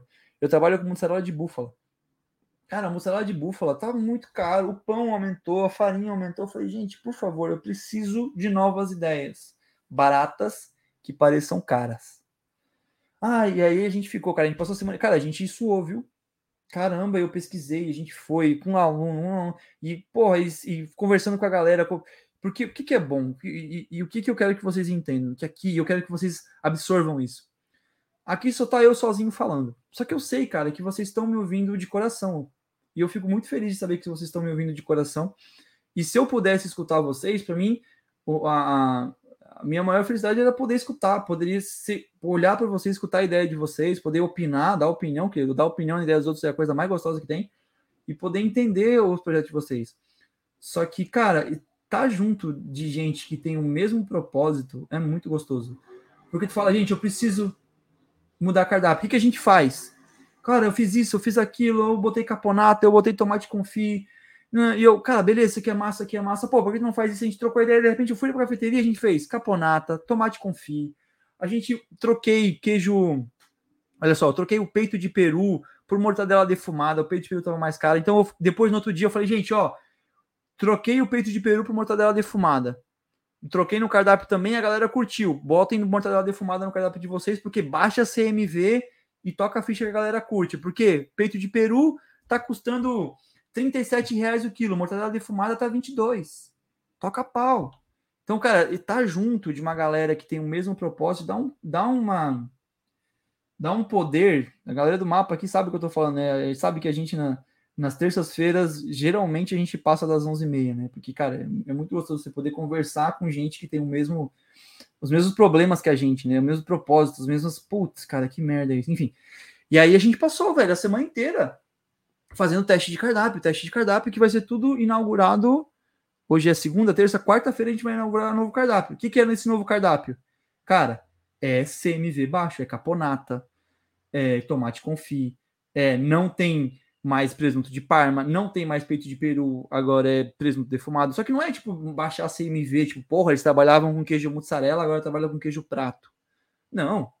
É tipo, porra, eles trabalhavam com peito de peru, agora é mortadela defumada, que massa. Porra, eles tinham eles tinham presunto, o panini Parma, agora é um toast de Parma. Ele é servido num pão diferente, vem tomate confit, só que agora ele não custa mais é, 22 reais, ele custa 26 reais, ele é um pouquinho mais caro, só que ele vai a apresentação diferente. Então, cara, você começa a entender estratégias. Enfim, quando você pensa no cardápio, pensa nessas coisas. Pensa, cara, beleza, eu quero uma carta e eu quero servir essas coisas. Ah, de bebidas quentes, bebidas frias, comidas, pão na chapa, é, pão na chapa, croissant misto, misto quente, misto quente integral, misto quente peito peru. Quero trabalhar com. Cara, coloca tudo que você quiser trabalhar nessa cafeteria, de tudo que você gostaria e amaria servir para as suas pessoas. Baixa, como eu sei o que eu vou servir, gente? Tenham como parâmetro proposta de vocês, proposta de vocês, público de vocês. O que, que vocês imaginam o público de vocês comendo? O que, que vocês imaginam o público de vocês é, feliz? Como que vocês imaginam o público de vocês feliz consumindo de vocês? Isso vai balizar a carta de vocês. De novo, se vocês tiverem muito claro DNA, propósito e proposta, essa parte, nossa, vocês vão tirar de letra. Você vai falar, não, isso aqui não tem nada a ver comigo. Não, isso aqui sim. Isso aqui tem que ter. Não, isso aqui não precisa ter. Isso aqui nada a ver. Macarrons? Não, eu mal sei fazer Mal, mal consigo mexer no macarrão. Eu pego o macarrão, ele amassa na minha mão, eu sou um ogro. Como é que eu vou ter macarrões na minha cafeteria? Não, nada a ver. Minha cafeteria vai ter brownie, ou vai ter, sei lá, fudge, vai ter, sei lá, brigadeiro de colher, porque eu curto. Então, isso vai balizar muito as, as, as escolhas de vocês. No que vocês fizerem essa lista de tudo que vocês vão servir, ou seja, tirar da cabecinha de vocês e colocar numa folha, ou seja, trazer para o mundo, eu quero que vocês coloquem é, do lado de cada item se é inegociável ou se é negociável. Isso vocês têm que fazer, tá? É obrigação de vocês fazer isso. Por exemplo, em uma cafeteria, para mim, café expresso é inegociável. Na minha cafeteria que eu abri café expresso era inegociável, ou seja, inegociável. Vou falar, ah, beleza.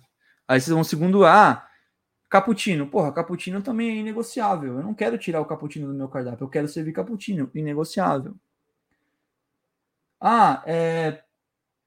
Coffee shake. Porra, eu adoro coffee shake, eu quero ter mais. Beleza, se não der, não tem problema. Você bota negociável. Donuts. Ah, eu adoro servir donuts, eu sempre quis servir donuts na minha cafeteria. Eu quero ter donuts na minha cafeteria. Inegociável. Misto quente peito peru. Ah, beleza, negociável. Não faz. Aí vocês querem que vocês classifiquem com base na, no desejo de vocês, o que é negociável e o que é negociável no negócio de, no cardápio de vocês. Por quê? Porque isso vai dar para vocês, de novo, o tal do limite criativo. Porque eu sei que vocês têm várias ideias, só que a ideia de vocês está assim, ó. Essas são minhas ideias. Tudo isso aqui é ideia. Tá tudo espalhado. Porque eu tenho uma ideia na, na Austrália quando eu viajei, eu tenho uma ideia da Irlanda quando eu viajei, eu tenho uma ideia da minha avó, que ela uh, fazia bolinho de chuva e eu vou ter que ter bolinho de chuva. Só que tudo aqui, ó. Tudo aqui, ó. Várias ideias. Às vezes eu esqueço dessas ideias. Putz, bolinho de chuva às vezes não tá aqui. Mas às vezes aparece. Quando tá na folha, agora tá no mundo. E o bolinho de chuva, pelo jeito aqui, é inegociável.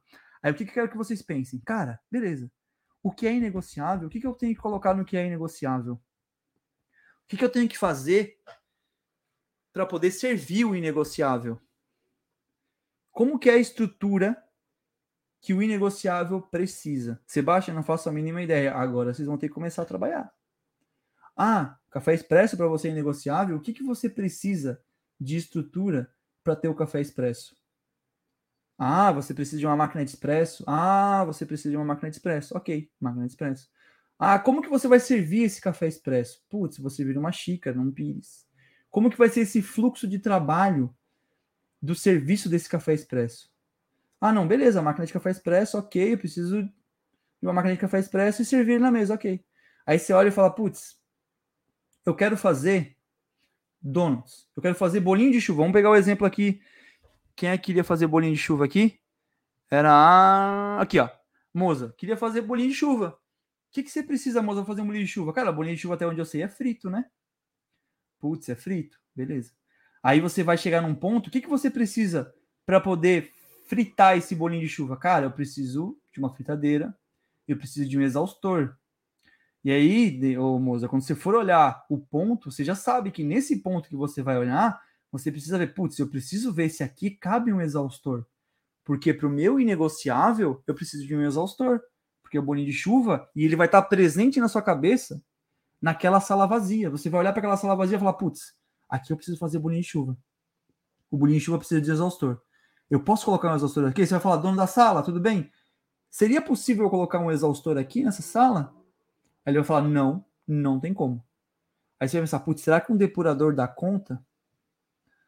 Aí você vai falar, da sala, eu vou colocar fritura aqui. Eu posso colocar fritura? Não, não pode colocar fritura, não. Aqui eu não quero que trabalhe com fritura por causa do cheiro. E sempre assim, ah, é por causa do cheiro. Aí se você falar, aí você vai pensar, putz, beleza, essa sala, esse ponto, ele é tão bom para mim que ele vai fazer valer a pena eu tirar esse bolinho de chuva que era inegociável, ou para mim é mais importante que tenha um bolinho de chuva nesse meu projeto. E isso quem vai dizer para vocês é vocês, cara. Porque para mim, por exemplo, é inegociável o café expresso. Se eu chego num ponto comercial e olho, cara, não consigo colocar uma máquina de café expresso para mim, eu nem me preocupo. Eu nem me preocupo. E assim, vocês vão criar essa cozinha de vocês e a gente já vai organizar essas ideias, tá? Eu sei que vocês estão um pouco confusos agora, pensando, putz, caralho, muita coisa, não sei. Calma, a gente vai organizar isso aqui. Calma. Quero dar um parâmetro para vocês e depois organizar tudo isso aqui. E vai chegar uma hora que vocês vão estruturar a cozinha de vocês com base no cardápio de vocês. Aí você fala, pô, Sebastião, aí você me limita, né? Porque, pô, eu vou criar um cardápio, aí eu crio um cardápio com base. Eu crio uma cozinha com base no cardápio que eu criei e aí eu fico refém do cardápio? Não. Por quê? Você não faz a menor ideia, que eu sei que hoje você tem várias ideias. Só que quando você tem a sua estrutura, a gente começa a focar nossa energia em ideias que são executáveis. E é sempre assim, eu falo, gente, eu sei que vocês têm muitas ideias, só que hoje vocês gastam muita energia em ideias que não são executáveis, porque vocês nem sabem se é executável ou não. Então você fica pensando, putz, eu vou fazer que, aquele cake do carinha, que é um, que desenha. Ok. Já é uma ideia executável? Não precisa mais pensar nisso. Pense em várias outras coisas que você tem para pensar. Mas se você não tem estrutura para fazer isso, nem pensa nisso. Putz, eu quero fazer pão de fermentação natural. Você precisa de uma estrutura para fazer esse pão de fermentação natural. Você precisa ter um lugar para descansar massa, você precisa ter um forno bom, você precisa ter um lugar para fazer essa massa, você tem um espaço bacana. Agora, se você tem uma cozinha e essa cozinha não tem espaço para fazer pão de fermentação natural, você vai ficar quebrando a cabeça com pão de fermentação natural? Porra nenhuma. Você vai parar de pensar nisso, porque você tem um limite na sua criatividade, vai começar a pensar a solução para isso, vai começar a pensar em ideias 100% executáveis. E aí você começa a focar a sua energia em pensar em ideias que sejam 100% executáveis. Isso é foco, isso aí te dá, te faz entrar no eixo, faz você sair dessa viagem que você tá de várias ideias e começa a colocar, beleza, é isso que eu tenho que fazer dessa forma. Agora que o que eu tenho para a minha disposição é isso. E como que a gente vai organizar isso? Primeiro, e aí a gente entra no dever de casa. Prestem atenção aqui, hein?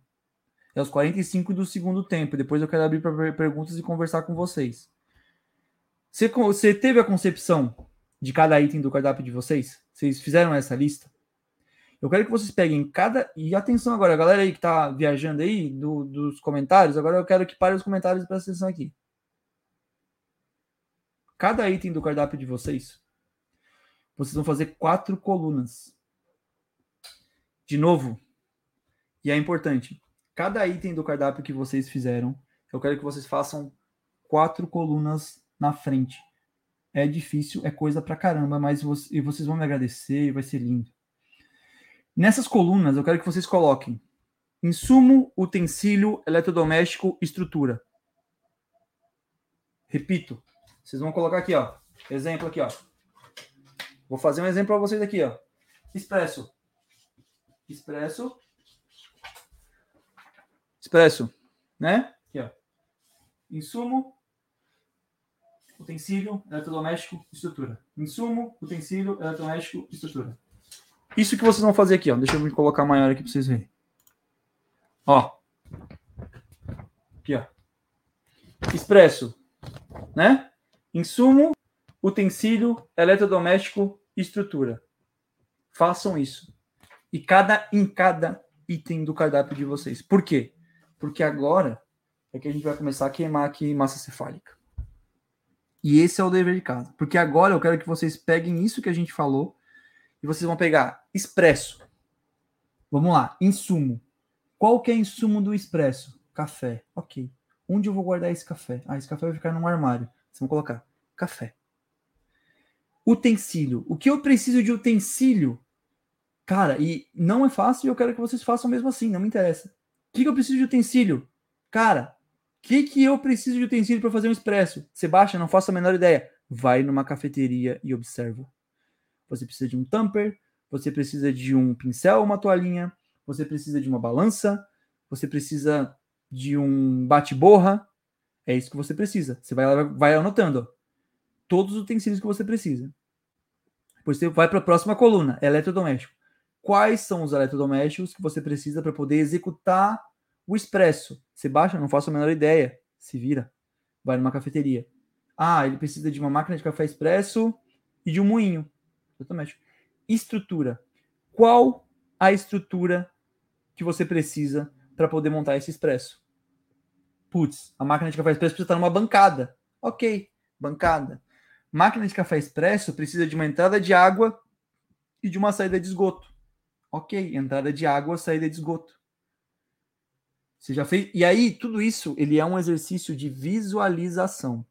Exercício de visualização. E eu quero que vocês não só visualizem isso, como vocês também visualizem vocês servindo esse expresso para o cliente de vocês, ele consumindo, ou seja, o que, que ele precisa para consumir esse expresso?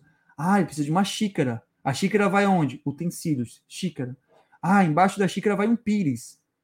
E, cara, isso, se vocês soubessem a importância disso, por favor, façam. Pires, dá trabalho. Mas ele vai te dar a lista da cafeteria de vocês. Lógico que não vai estar completa, mas ele vai te dar muitos caminhos. Ah, putz, beleza, Pires, Pires. Aí você vou servir para o cliente. Aí você imagina o cliente tomando. Imagina. Olha, imagina. Putz, ele vai colocar açúcar. Aí você vai lá em sumo coloca açúcar sachê. Ah, não, ele vai precisar mexer. Putz, ele vai mexer com o dedo? Não. Mexedor ou colher. Uten, é, utensílio, mexedor ou colher. Ah, ele vai precisar de um guardanapo. Insumo, guardanapo. E esse guardanapo fica onde? Num porta-guardanapo. Utensílio, porta-guardanapo. É visualização, sim. É visualização, sim. Fez do item 1, vai para o item 2. Maquiato. Ou cappuccino. Quais são os insumos de um cappuccino? Café expresso e leite. Beleza. Café expresso, leite. E aí você pensa, putz, preciso guardar em algum lugar esse leite. Botar aqui, armário para leite. Bota um, abre um parênteses, armário para leite. Beleza. Quais são os utensílios para fazer um cappuccino? Ah, são os mesmos utensílios de um expresso, porque eu extraio um expresso, mais uma leiteira para vaporizar o leite. Ok. Leiteira. Hum. Expresso mais leiteira. Quais são os eletrodomésticos? Ah, é a mesma do expresso. Ok, máquina de café expresso, moinho.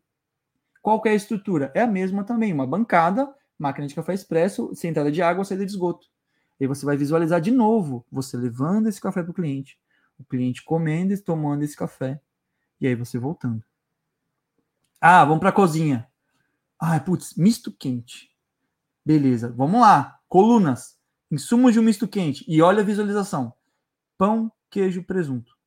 Onde eu guardo pão? Armário para pão. Tem que colocar. Armário para pão. Queijo, presunto. Onde vai guardado esse, esse abençoado? Ah, numa geladeira. Você coloca geladeira. Mas eu vou guardar ele direto na embalagem ou vou passar para uma outra embalagem? Não, acho que é legal se eu conseguisse passar para um Tupperware. Coloca Tupperware para queijo, Tupperware para presunto. E é isso, é visualização. Beleza, tá guardado os insumos nessa lista de, de eletrodomésticos. A lista de insumos estão guardadas e estão aqui: pão, queijo e presunto. Quais são os utensílios que eu preciso para poder executar esse misto quente? Putz, eu preciso de uma tábua. Por que eu não vou colocar o, misto, o pão para montar o misto quente direto na minha bancada? Tábua de cortar pão. Anota. Ai, Sebastião, que besteira. Que besteira é eu olhar o dono da cafeteria suando porque ele inaugurou e esqueceu de comprar espremedor de limão. E o cliente pediu suco de limão e ele não sabe porque ele não sabe onde é está o espremedor de limão porque ele esqueceu de, de comprar. É eu olhar o dono da cafeteria com o olho arregalado porque ele tá cheio de salgado na vitrine, o cliente pediu um salgado e ele esqueceu de pegar, de comprar um pegador. E aí não sabe como é que ele vai pegar o salgado da vitrine. É, parece detalhe, e é detalhe. Mas na hora que tá inaugurando a cafeteria, que daí eu vou me lembrar disso. Aí você vai lembrar, putz, se eu tivesse feito aquela lista como o Sebastião falou, eu não ia deixar faltar pegador na inauguração, ia ter que ficar correndo atrás de luva de plástico para pegar salgado com luva de plástico, porque eu não peguei uma porcaria de um pegador no mercado. Ou você vai sair correndo da sua cafeteria, igual um maluco, para ir na van comprar um pegador de salgado. Então, cara, faz essa lista. Não custa nada. Misto quente, insumo, pão, queijo e presunto. Utensílio, imagina, putz, beleza. Peguei o meu Tupperware com queijo, peguei meu Tupperware com presunto, peguei meu pão. Eu vou apoiar ele na mesa? Não, vou colocar um tábua de colher. Apoiei ali, montei o queijo, montei o presunto, montei. Ok, tá montado, eu vou pegar ele com a mão? Não, vou pegar ele com um pegadorzinho, um pegador de misto quente. Ok, são os utensílios até agora. Eletrodomésticos, um misto quente vai numa chapa. Coloca chapa para misto quente. Botou na chapa, aí nos eletrodomésticos você vai, você vai adicionar a geladeira que você guardou lá. Ah, a geladeira para guardar o queijo e o presunto está aqui também. Aí você vai lá e fala, beleza, e qual, qual é a estrutura que eu preciso para uma chapa? Ah, para uma chapa eu preciso de uma tomada 220 volts. Para a geladeira, também uma tomada para geladeira. E cara, quando você fizer isso, item por item, item por item, você vai ter uma lista que você vai olhar e falar: caramba, é coisa, viu? E aí você começa a organizar isso num fluxo de trabalho. E aí você vai colocar isso no flow, você vai falar: beleza, a cozinha vai ficar atrás do bar, porque eu quero conexão de bar com cozinha. Eu quero ter um fluxo de trabalho inteligente, então eu sei mais ou menos como fazer cada item meu, da minha carta. Eu sei mais ou menos como que eu quero organizar as coisas da minha carta. E aí você vai criar o fluxo de trabalho da sua cafeteria. E eu quero que vocês assistam um filme, mais uma tarefinha, chama Fome de Poder, que é o um filme sobre a história da criação e, e concepção de franquia do McDonald's. Esse filme tem uma cena em específico que eu quero que vocês assistam, que é uma. É, eu, depois eu quero ver se a gente consegue colocar aqui para vocês olharem. Que é a cena que eles estão fazendo o fluxo de trabalho da cafeteria, da, da hamburgueria, da, do McDonald's. Eles riscam no chão cada coisa e vão fazendo. Eles riscam o fluxo. Eles, ó, a geladeira vai aqui, o pão vai aqui, a chapa vai aqui. E vamos simular como é que vai ser feito. Pá, pá, pá, pá. Do começo ao fim. Isso é planejamento. E por que, que o McDonald's é, é o que é agora? Por causa de processos. E processo, ele parte de visualização das coisas. Ele parte de você entender cada pequeno detalhe que cria o produto. Quanto mais detalhado for o processo da sua cafeteria, quanto mais visualizado for esse processo, quanto mais detalhes ele tiver, mais padronização você consegue, mais fácil de você controlar CMV, mais fácil de você controlar fluxo de caixa, mais fácil de você controlar demonstrativo, DRE, demonstrativo de resultados de exercício, mais fácil de você precificar, mais fácil de você contratar, porque, cara, é um processo. Por que, que McDonald's tem no Brasil, no Brasil, no mundo inteiro? E por que, que o primeiro emprego da maioria é no McDonald's? Porque é pro 100%, 1000% processo. Se sou eu que faço um hambúrguer há 20 anos ou uma pessoa que começou ontem, o resultado é o mesmo. Por quê? Porque ele, o McDonald's não depende de mim sendo chefe de cozinha. Não, ele tomou para ele a responsabilidade dos processos e falou: Cara, eu preciso que você execute esses processos. E não me interessa se você é chefe de cozinha ou se você é estagiário, porque o resultado ele tem que ser o mesmo. E não, não estou desmerecendo o trabalho de chefe de cozinha de barista. Eu sou barista. Baristas têm outras funções. Chefe de cozinha tem outras funções. Chefe de cozinha cria. Barista cria, prova, faz receita. Agora, esse é o filme, Fome de Poder. Chefe de cozinha cria, prova, faz receita, faz a ficha técnica, faz os processos. Agora, a execução disso, quanto mais detalhado você fizer, mais fácil vai ser de contratar. A contratação a gente ainda nem entrou no detalhe da contratação dos seus, do, dos seus funcionários. A gente ainda nem entrou nisso. Hoje a gente está mal e mal dando uma pincelada nessa ideia. Ó, assistam esse filme aí, Fome de Poder.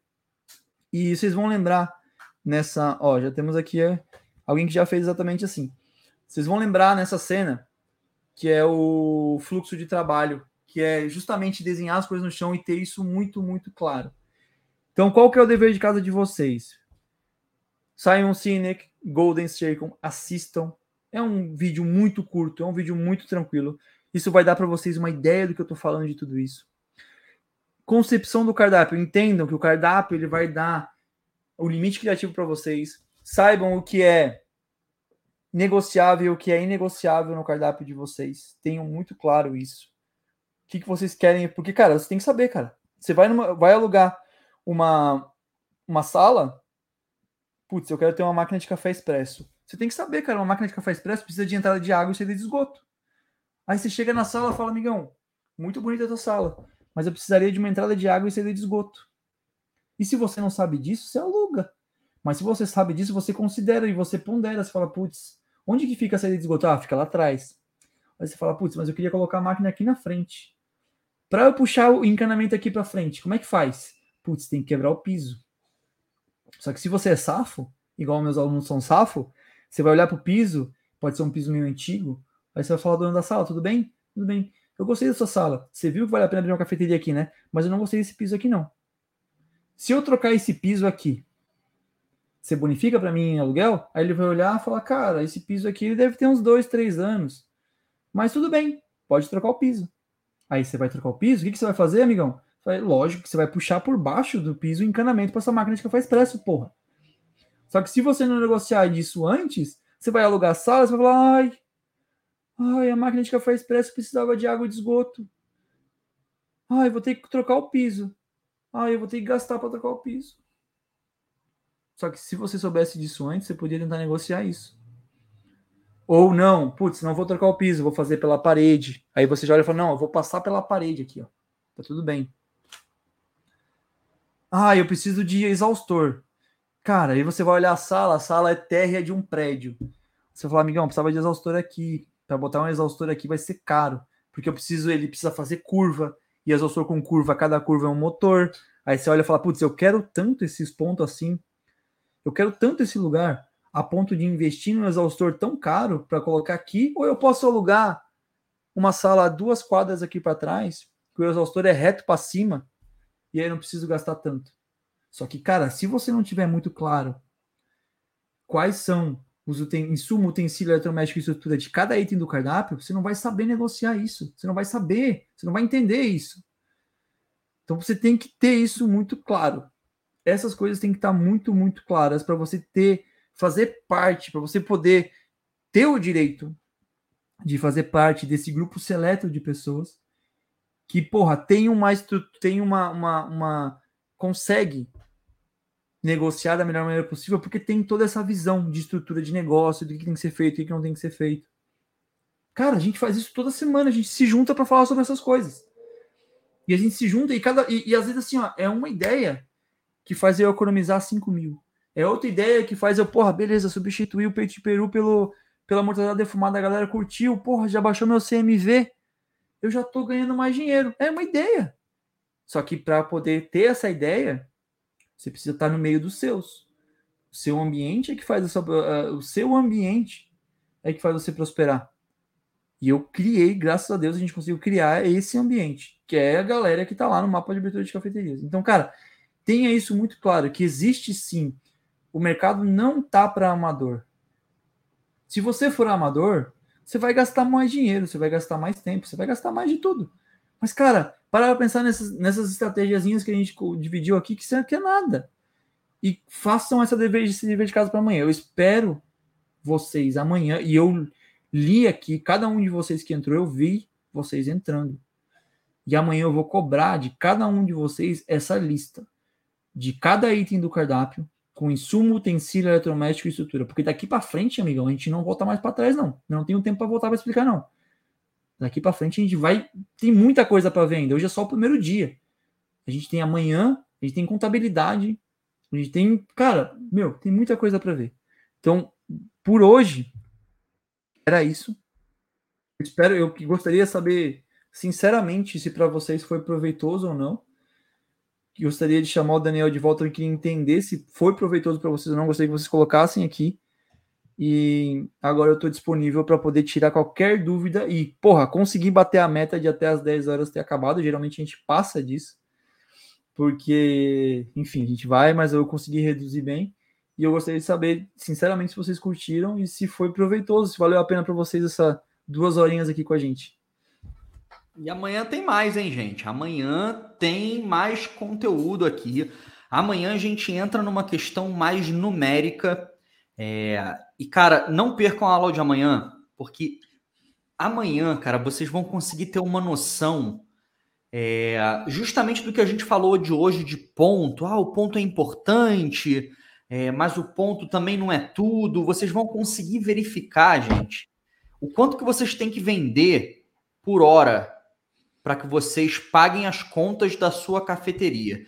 E a gente vai fazer esse trajeto desde o quanto que eu tenho que vender por mês, o quanto que eu tenho que vender por semana, o quanto que eu tenho que vender por dia, o quanto que eu tenho que vender por hora. Isso vai hum. trazer uma, uma claridade na cabeça de vocês para vocês terem um feeling mais positivo em relação à viabilidade do negócio de vocês. Então, escrevam aqui do lado, é, nos comentários, o que, que vocês acharam dessa aula de hoje a gente não não engana em relação a ah, não, a gente vai vai segurar conteúdo. Não, a gente joga conteúdo pra caramba aqui, por isso que a gente fala traz papel e caneta. E a gente também vai dar uma lambuja, digamos assim aí para vocês. Sebastian, entra depois lá no teu no teu Insta. É, eu acabei de fazer o post aqui, ó, compartilhado, tanto no perfil do Barista Wave quanto no perfil do Sebastian. É, eu botei no Instagram aqui para vocês. Oi? Botei, não, só botei meu Instagram aqui para vocês darem uma olhadinha. Eu, de, é, vocês me seguirem lá, é sebastian.grau. Me segue lá no Instagram, sebastian.grau. E aí esse post vai estar tá lá no meu perfil. Esse post que tá ali, é exatamente esse post. Eu vou postar ele agora. E aí, cara, eu gostaria sinceramente de que vocês colocassem lá nesse post se vocês curtiram.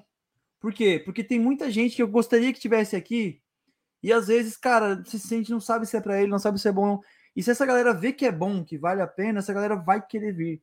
E vai querer também fazer parte desse grupo que, cara, não, não, não precisa ser só a gente. Tem tanta gente que poderia, às vezes, com essas dicas, se sentir melhor, mais, mais confiante. E tem tanta ideia boa no mercado, tem tanta ideia bacana, que, pô, eu acho importante a gente poder é, ajudar mais gente. Então, se vocês puderem, primeiro, qualquer dúvida que vocês tiverem agora ou depois, bota nesse, nesse post como comentário qualquer dúvida, qualquer coisa que vocês queiram perguntar. Amanhã, às três da tarde, a gente vai estar tá no YouTube, é, desculpa, no Instagram ao vivo. Então a gente vai abrir no Instagram. Cara, se você quiser perguntar ao vivo, entra lá, brother. A gente coloca você na câmera, você pergunta o que você quiser. Qualquer dúvida, a gente tira na hora. E eu tenho, cara, eu não tenho certeza que a dúvida que você tem, eu consigo, já respondi em algum, algum momento da minha vida. Então não, não tenha dúvida que vai ser muito legal se você puder estar tá lá junto com a gente nessa nessa live das três da tarde e sim botar ali no o que, que vocês acharam. e tanto, tanto o perfil do Sebastian quanto o perfil do Barista Wave, eles estão aqui na descrição dessa live. Então, na descrição dessa live, vocês vão ver alguns links. Um desses links é o perfil do Sebastian e o perfil do Barista Wave. Chega lá, esse post já foi feito.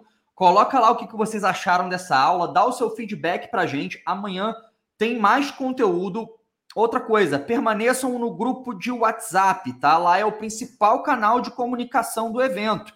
Então, permaneçam no grupo, não é aquele grupo em que a gente chove de mensagens, que tá todo mundo conversando, que você não consegue se encontrar. É um grupo muito é. tranquilo em que a gente manda os avisos aqui do evento. Amanhã, às três horas da tarde, eu vou entrar junto com o Sebastião nos nossos perfis para que a gente possa tirar dúvida de vocês sobre essa aula aqui. Então, se você já quiser adiantando, já pode começar lá, come, com, colocar lá nos comentários desse post também. E amanhã a gente se encontra às 15 horas no Instagram e às 20 horas novamente aqui no YouTube. Fiquem no grupo, olhem o e-mail de vocês, tem muita comunicação que está rolando lá pro, pro, por e-mail também.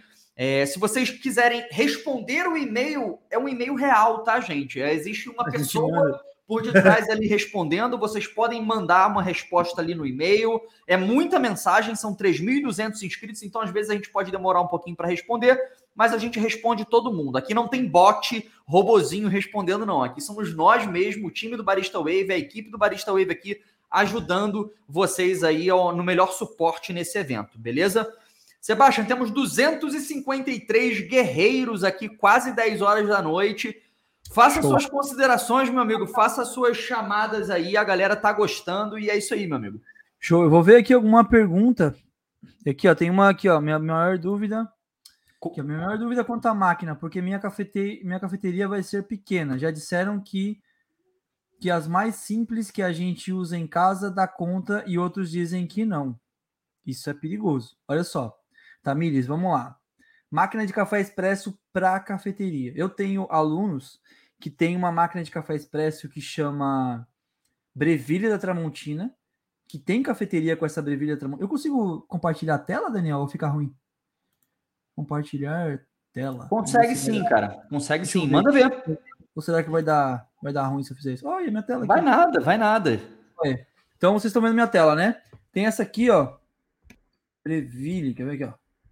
Breville da Tramontina. Essa máquina, ela é uma máquina pequena e ela não é uma máquina para cafeterias, ela é uma máquina para ter em casa. Só que tem uma, eu não posso dizer ao contrário, porque tem uma cafeteria, inclusive que é aqui perto, que é, chama, que é em Laguna, que tem essa máquina dando conta lá, fazendo café. Só que qual é o problema dessa máquina para cafeteria? As máquinas pequenas de um grupo, tá?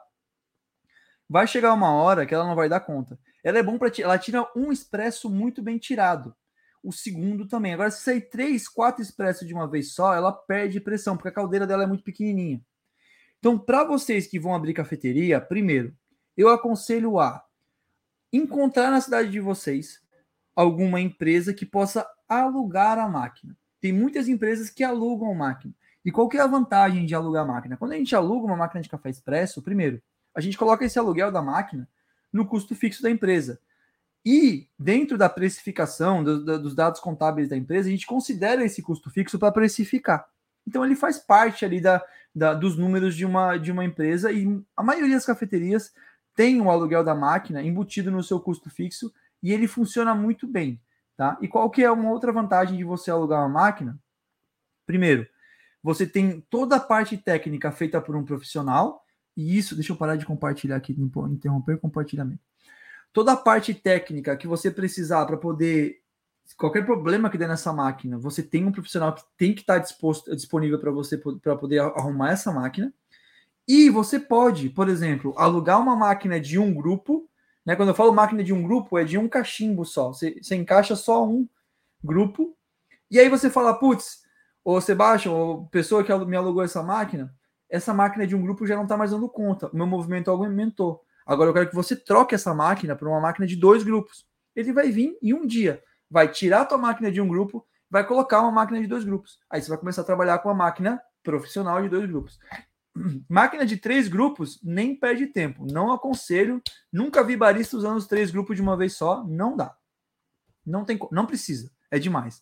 Máquina ou é de um grupo ou é de dois grupos, tá? As máquinas de um grupo domésticas, tipo Breville ou tipo Oster, se você quiser abrir uma cafeteria que tire poucos expressos, por exemplo, tem gente que faz evento, tira um pouquinho expresso, para fazer um showroom é, que você vai tirar é, poucos expressos também, é, pouca quantidade de expresso um atrás do outro, até pode ser doméstica, ela tinha um expresso muito bom. Mas se você quiser ter quantidade, o eu falo de quantidade? Sebastião, a minha cafeteria vai ter 12 lugares ou 10 lugares. Cara, eu colocaria uma de um grupo com muito cuidado. Uma de um grupo um pouquinho maior. Porque o que, que vai te dar essa estabilidade na máquina? É o tamanho da caldeira, o quanto que essa caldeira consegue armazenar de água. Se for uma caldeira pequititinha, daqui a pouco essa água ela vai acabar ou ela vai não vai ter tanto, tanta água quente dentro da máquina, vai perder pressão, já não vai ficar tão bom. Se for uma caldeira um pouco maior, já vai dar conta. Máquinas de um grupo para cafeterias. É, tem umas máquinas aqui no Brasil que chama Gel Coffee, que são baratas e tem muita gente que trabalha com elas. E são máquinas boas, eu já vi algumas máquinas em cafeteria, elas dão conta de mais pedidos um atrás do outro.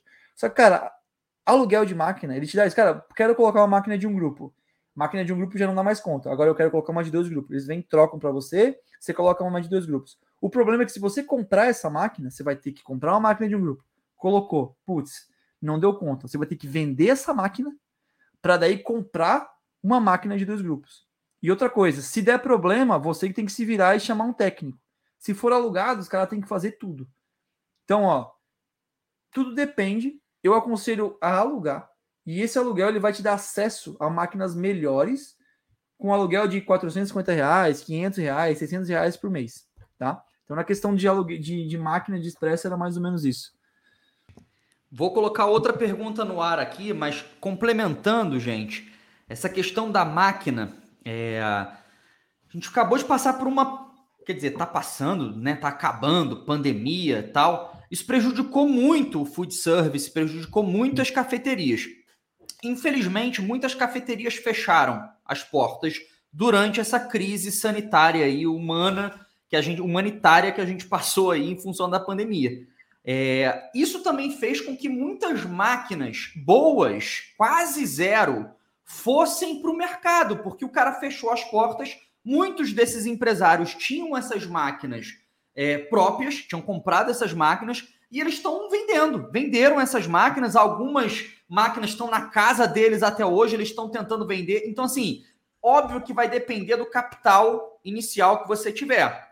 Mas é, Inicialmente, a sugestão é sempre alugar para você conseguir ver o ritmo da tua cafeteria, mas num médio prazo, num médio prazo, depois que você já tiver aberto e tudo mais, se você tiver com fluxo de caixa, se você tiver com capital, se você tiver com caixa, vale a pena pesquisar máquinas usadas, tá? Algumas máquinas usadas pelos próprios fabricantes, elas têm a garantia. Algumas de três meses, outras de seis meses. O mercado de máquina de expresso, gente, é mais ou menos o mercado de carro. Inclusive o preço, né?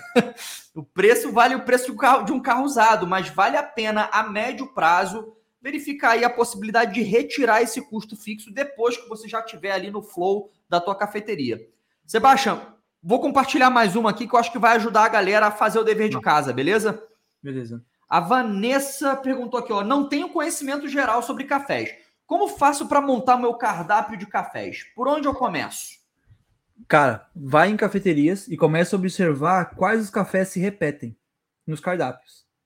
Cara, você, Vanessa, você, tá, você quer abrir uma cafeteria, você precisa de referência. Você vai nas cafeterias e vai ver, cara, esse expresso aqui eu vejo em todos os cardápios de cafeteria. Ou seja, ele é.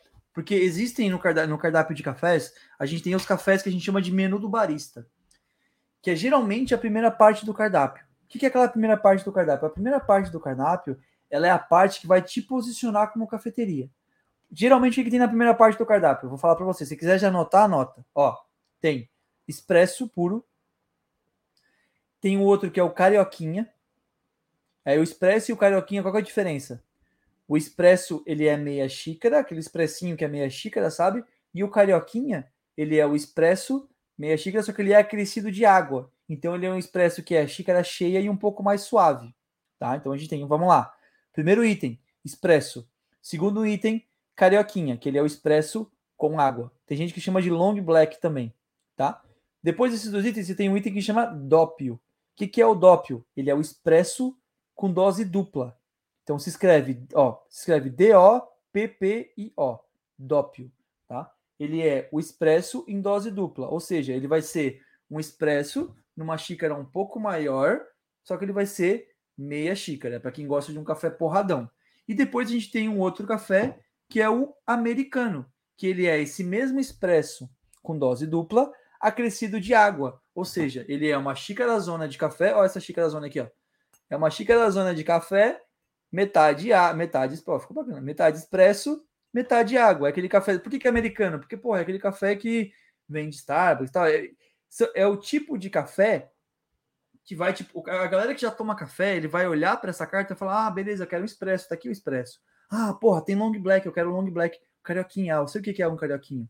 Então, esses cafés são cafés puros, que são cafés globais. No mundo inteiro, qualquer cafeteria que você for, você vai achar expresso, você vai achar long black, você vai achar é, americano às vezes, você vai achar dópio, entende? Ele vai te posicionar. Depois tem os cafés com leite. Aí você tem o, o macchiato, por exemplo, você vai ver em várias cafeterias o cafezinho que vai estar escrito macchiato. O macchiato ele é uma ele vem de maquiado, né? Maquiagem. Então ele pode ser um macchiato de café, ou seja, ele é muito leite com maquiagem, bem pouquinho café, ou um macchiato de leite, ou seja, muito leite, muito desculpa, muito café e pouquinho leite, ou só a espuminha do leite. Ele vem de macchiato, pode ser macchiato. Latte macchiato, ou seja, é um café com bastante leite e pouco café, ou um macchiato de, de desculpa, macchiato de café ou macchiato de leite, muito café ou muito leite. Depois tem o cappuccino. E aí que vem um, um precisava falar com vocês sobre o cappuccino. O cappuccino na receita original, ele é café com leite, né? A gente sabe, café, um terço de café, um terço de leite, um terço de crema. Só que Vamos lá, para quem não entendeu, o cappuccino na receita original é só café com leite cremoso. E tem muitas cafeterias que levam isso ao pé da letra e colocam lá cappuccino. Só que, de novo, você lembra que a gente, a, gente tem uma visão estratégica de mercado? Ou seja, a gente sabe que o nosso cliente entende por cappuccino é uma bebida doce. Então, se vocês quiserem servir o cappuccino como tradicional italiano, sirvam, tá tudo bem. Mas coloquem na descrição que este cappuccino ele é receita original de café com leite italiano, que é café, leite e crema. Não caia na besteira de colocar cappuccino e partir do princípio que o cliente sabe o que vocês estão falando, porque o cliente não é obrigado a saber. Comuniquem, comuniquem. Tá? Conexão, comunicação. Depois do cappuccino tem o latte, que daí é o café com leite com mais leite do que café. Show? Então, por exemplo, ó, o que, que a gente já viu de item aqui de cardápio? Espresso, carioca, doppio, americano, macchiato, cappuccino e latte.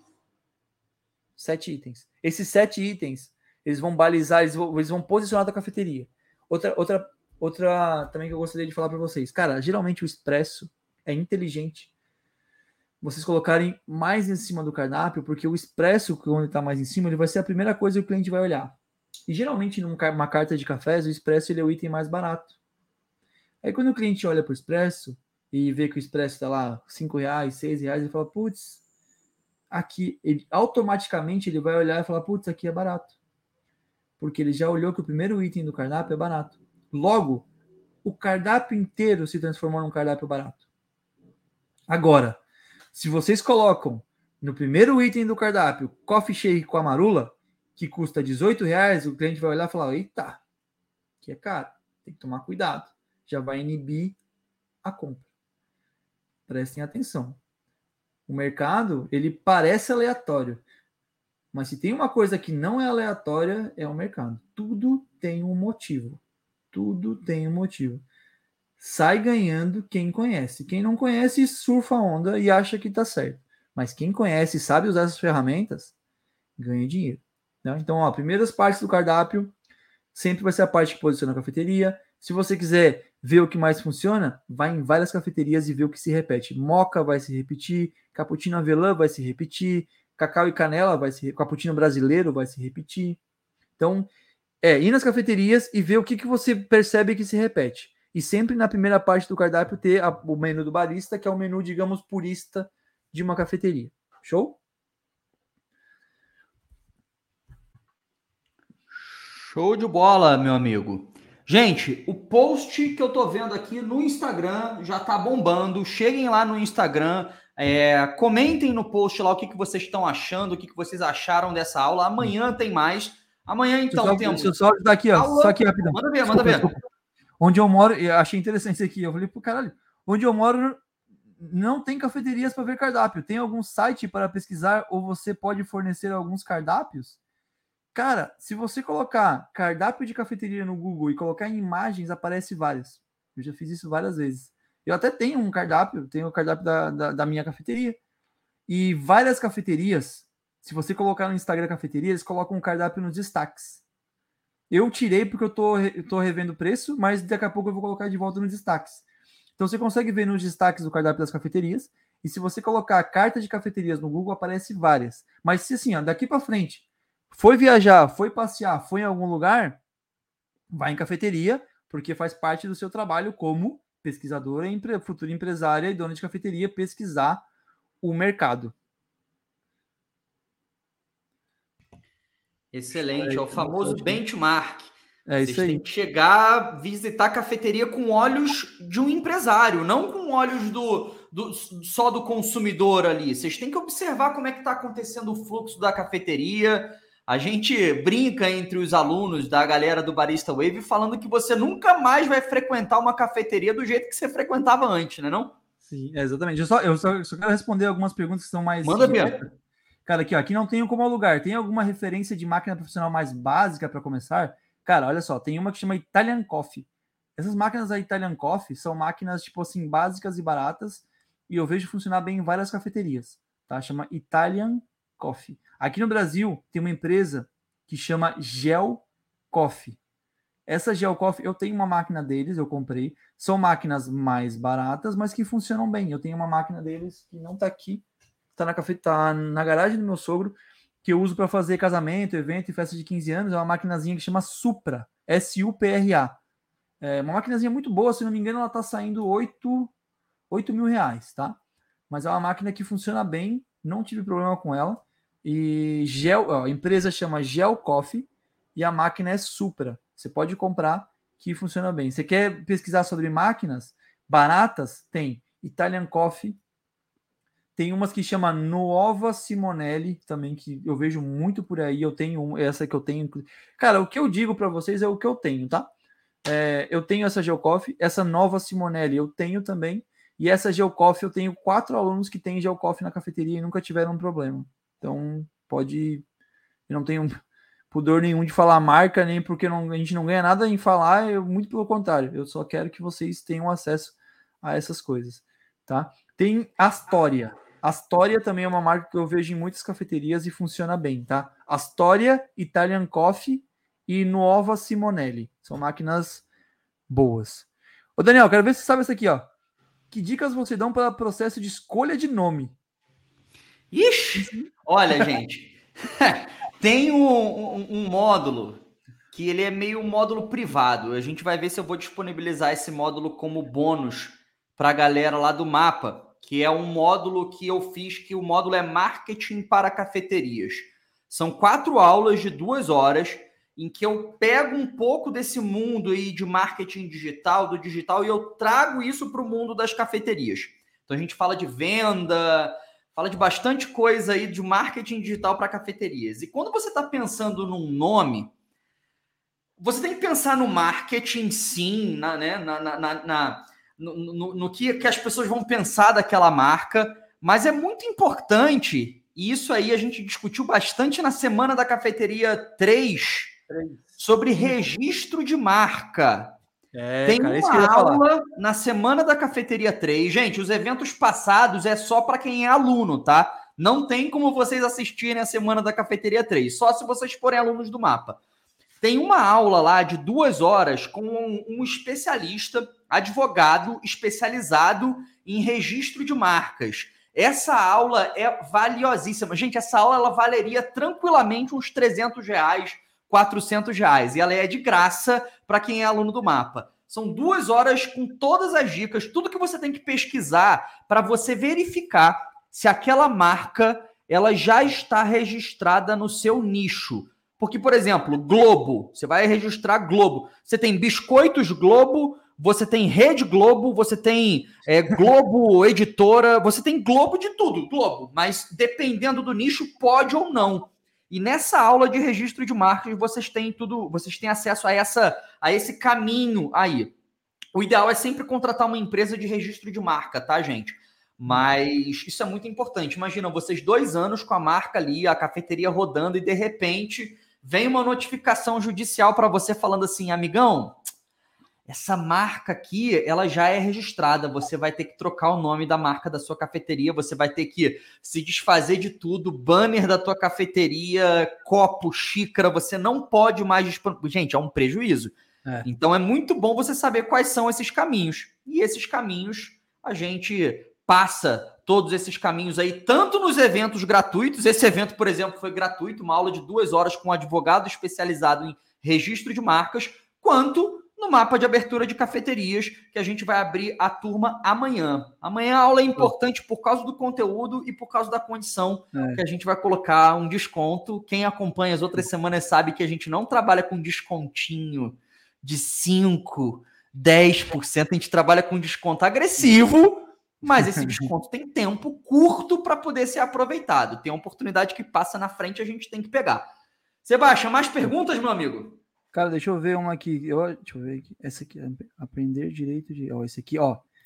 Tem essas perguntas assim que é mal. Esse, aqui, ó, esse cara aprender direito direito. Provavelmente é especialista nisso. Isso é muito bom.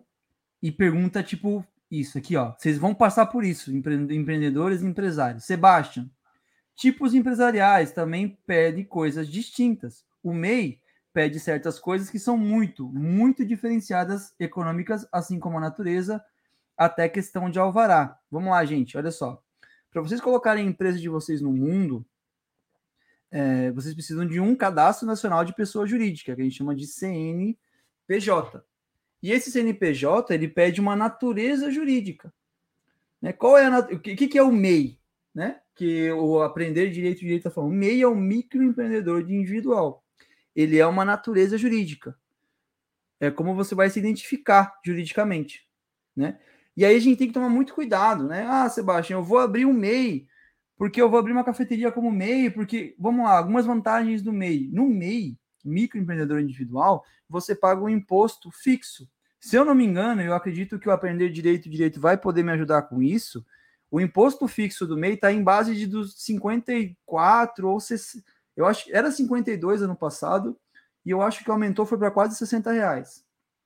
Ou seja, você vai pagar de imposto todos os meses um valor fixo de 60 reais por você ser MEI, microempreendedor individual. Tá? Microempreendedor individual, ele é uma natureza jurídica do seu CNPJ. Tá? Algumas desvantagens do MEI. 60, ó, valeu, ó, valeu, Matheus. 64 reais. Algumas desvantagens do MEI que tem que tomar cuidado. No MEI a gente tem um negócio que a gente chama de confusão. E eu não, eu não, não gostaria de entrar aprender direito direito. Eu não gostaria de entrar muito a fundo nisso para não confundir a galera muito, mas é importante a galera entender que isso faz parte da vida do empresário. No meio, a gente tem uma, um negócio que chama confusão patrimonial. O que é confusão patrimonial? O que é seu e o que é da empresa?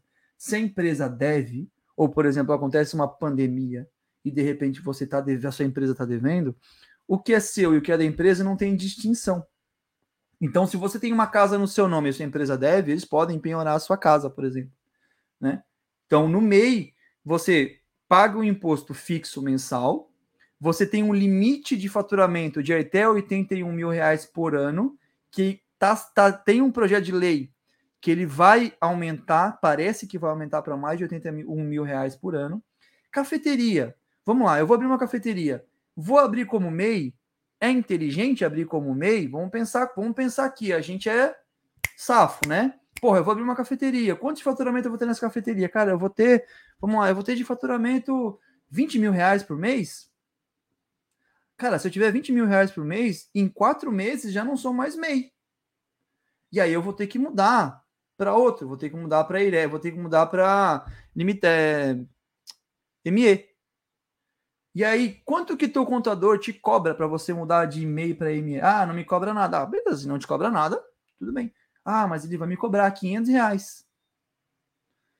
Ah, putz, ele vai me cobrar 500 reais, eu já vou. Por que, que, eu, por que, que eu, se eu já sei que daqui a quatro meses eu vou mudar para ME, por que, eu já não faço isso agora? E já não preciso daqui a quatro meses mudar para ME? Aí o ME já é diferente. Ele já ele vai a porcentagem em cima de, de, de faturamento. Então, se você fatura mais, você paga mais. Ele começa, se não me engano, em 4,5%. E ele vai, quanto mais você faturar, mais você, mais você paga. Então, sim, você precisa prestar atenção e entender é, naturezas jurídicas. É importante você entender sobre natureza jurídica, tá? O MEI ele não, ele não, ele não pode ter, você não pode ter sócio, é só você sozinho. Outra coisa, se vocês estão pensando em abrir, perguntem ao contador de vocês sobre uma classificação que chama SLU, Sociedade Limitada Unilateral. SLU, Sociedade Limitada Unilateral. É uma, é uma natureza jurídica nova que foi lançada há pouco tempo. Ela é vantagem para todo mundo. É, se eu não me engano, você não precisa. Porque para você mudar para o EIRELI, que é o empreendedor individual de responsabilidade limitada, ó, o EIRELI. Vamos lá, natureza jurídica EIRELI, empreendedor individual de responsabilidade limitada. Aqui já não tem mais é, responsabilidade limitada, não tem confusão patrimonial, mas, pô, você vai abrir uma empresa, você precisa embarcar lá com uma grana. E, se eu não me engano, são 100 salários mínimos, que você pode integralizar no ato, ou você pode integralizar em cinco anos, Tá? E aí tudo isso você vai conversar com o seu contador. E se eu não me engano, S, natureza jurídica do SLU, Sociedade Limitada Unilateral, você não precisa ter essa integralização. Né? Mas sim, aprender direito direito é diferente sim. É importante saber. Imagino que você já saiu da live, mas está tudo bem. Uh, muito boa para justamente poder colocar as pessoas a par de que sim, natureza jurídica é importante, ele parte do seu CNPJ, tudo vai partir. O seu CNPJ que vai estar seu endereço, vai estar. Cara, se vocês colocarem o CNPJ do café, tem os KNAIs. Cara, o KNAI é o que você comunica para o seu município que você vai fazer. Por exemplo, eu tenho KNAI de cafeteria, mas eu tenho KNAI também de torrefação, eu tenho KNAI de venda de vestuário, eu tenho KNAI de venda de eletrodomésticos e utensílio para casa, porque eu vendo outras coisas também. E você precisa entender o que, que você vai comunicar. O que, que é KNAI? É, é classificação nacional de classificação nacional de atividade é, classificação nacional de atividade econômica, KNAI. Então, dentro do seu CNPJ, você tem o seu KNAI, classificação nacional de atividade econômica. O que, que você vai fazer? Qual que é a sua atividade econômica? Você precisa declarar isso. Você precisa comunicar isso. Então, o contador ele vai te dar os, os caminhos que vão te levar para isso. Tá? É importante. Mas, cara, isso a gente tem um contador, o contador ele, ele tá aí justamente para te ajudar. É importante saber, é importante entender, mas aqui a gente está muito mais com, com coisas mais, tipo, digamos, mais de cafeterias. Porque KNAI, MEI, Eireli, tudo isso qualquer empresa tem que ter. Mas eu, eu, procuro focar aqui em cafeteria mesmo, tá? Ó, substitui o Eireli. Boa, Rosiane. O SLU substitui o Eireli. Show de bola.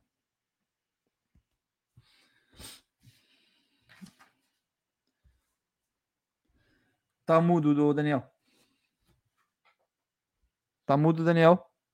Daniel, tá mudo. O Daniel tá mudo. Daniel, tá mudo. Tá mudo. É, eu tô falando que nem um retardado aqui, gesticulando.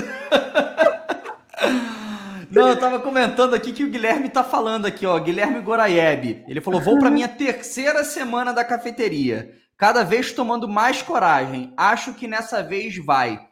Gente, isso é muito importante, tá? Adquirir conhecimento faz você ter coragem para que você consiga executar esse, esse projeto. E eu queria, por último aqui, Sebastião, fortalecer a mensagem do grupo, tá? Muita gente já está perguntando aqui no privado, nos comentários, ah, como é que faz para participar do mapa? Como é que faz para ser mapa? Quero ser mapa. Gente, o mapa ele é mais do que um curso, tá? O mapa ele é um grupo de empresários é, mentorados pelo Sebastian, com encontros semanais, com mais de 70 videoaulas. Cara, não sei nem mais quantas horas de conteúdo tem dentro da plataforma, deve ter mais de 80 horas de conteúdo, é muito conteúdo mesmo, mas o mais importante é o poder do grupo. Quando você está na dúvida sobre qual caminho seguir, você saber que você tem um grupo de pessoas, que você tem um mentor ali para poder tirar essa dúvida, vocês não têm noção como isso vai economizar grana tempo, cabeça, saúde, psique. Gente, vocês não têm noção do que, que são 400 pessoas juntas dentro de uma plataforma, tirando dúvidas e implementando passo a passo aquilo que vocês têm como desejo, que eu tenho certeza que todo mundo que está aqui tem um desejo de, de abrir uma cafeteria, de ser dono de uma cafeteria própria. Sebastião, a última que eu vou pedir para você comentar aqui, depois dessa que você colocou, então, vai lá. Pô, legal, é, é isso que eu queria, cara. Lá no, no mapa a gente joga aberto mesmo. A gente, eu quero é que a galera abre cafete, abra a cafeteria, cara, porque não é sobre é que eu, não é sobre a cafeteria, é sobre o mercado que tem muita potência para acontecer, tem muita coisa para acontecer nesse mercado, a gente precisa de cafeterias novas. Não tem cafeteria no Brasil. Não tem. Gente, não tem. Eu ajudo a abrir cafeterias todo ano, não tem cafeteria. Eu preciso que mais gente abra cafeteria. Acabou. O mercado precisa disso. Ó, de novo, o Daniel tem uma mania de deixar mudo. Tá mudo, brother. Eu tô com meu botãozinho aqui, cara. Tem um botãozinho de mudo que eu descobri, tô querendo usar o botãozinho, pô. É, cara, eu ia, eu ia falar para você comentar das mentorias, da, dos encontros no Zoom. Você já avisou para a galera que está aqui, que vai. é do mapa, que amanhã não vai ter. Explica um pouquinho para a galera aí e Vamos que vamos. Show. Não, gente, eu só queria avisar para os alunos do mapa, basicamente, não vai ter a nossa mentoria semanal. Toda semana, ter, terça-feira é o dia que a gente se encontra. Geralmente começa às oito, a gente vai longe, porque a gente analisa layout, a gente analisa cardápio, a gente pega ideia. Tipo assim, a, geralmente, cada encontro, e o Daniel sabe, a gente analisa pelo menos dois a três layouts por encontro. E analisar é tipo, cara, vamos botar aqui, todo mundo se junta, eu dou minha opinião, todo. A gente tem arquiteto, a gente tem o Stefano, que ele é arquiteto e tem cafeteria, então ele fala, ele, ele sempre entra nas lives com, com tipo assim, com mudanças pertinentes no projeto. Eu sempre dou muita. A gente pega o projeto de arquitetura, a gente muda muita coisa. A gente sempre está mudando. Cardápio, a pessoa bota o cardápio aqui, a gente muda, a gente coloca, a gente tira, a gente diz: Ó, oh, isso aqui nem adianta colocar que não vende, isso aqui vende gente com contabilidade fala, Sebastião, então tô ruim minha contabilidade, a gente abre as tabelas, a gente não esconde nada um do outro, porque a gente está no Brasil inteiro. Então, cara, a gente abre tabela um do outro, vê preço, vê quanto ganha, quanto perde, o que, está acontecendo, vê o que, o que, que tá dando dinheiro, o que não tá dando dinheiro, e bola para frente. A ideia é todo mundo ganhar dinheiro com café. E, e nesse, nesses encontros, quem não consegue participar, é, normalmente ah, ele rola às terças-feiras às oito. Ele fica gravado só para quem é aluno, até porque ali a gente abre muita informação da cafeteria, tem muita trocação de ideia. É, tem, tem outros especialistas dentro da plataforma, especialista de registro de marca, especialista de contabilidade, coisas que não são a nossa expertise nata. Eu pô, sou, não sou muito bom com números. Então, nessa parte, você terceiriza e tem especialistas ali dentro da plataforma, sem contar os próprios alunos, né? Sempre pinta um advogado aluno, sempre pinta um contador aluno, um cara que é especializado em matemática financeira, etc, etc. E os próprios alunos se ajudam. No grupo do Facebook, galera, é aberto. Esse grupo do Facebook é só para aluno também, tá? Mas a galera troca muito fornecedor, fornecedor de níveis nacionais, regionais, enfim. Pô, esse fornecedor aqui foi super legal comigo, tal. Então o poder do grupo é o que mais importa, gente, para que vocês consigam avançar aí. Não percam a aula de amanhã. Não. Nem me falem aqui, nem me fala. Isso aí a gente vê toda semana.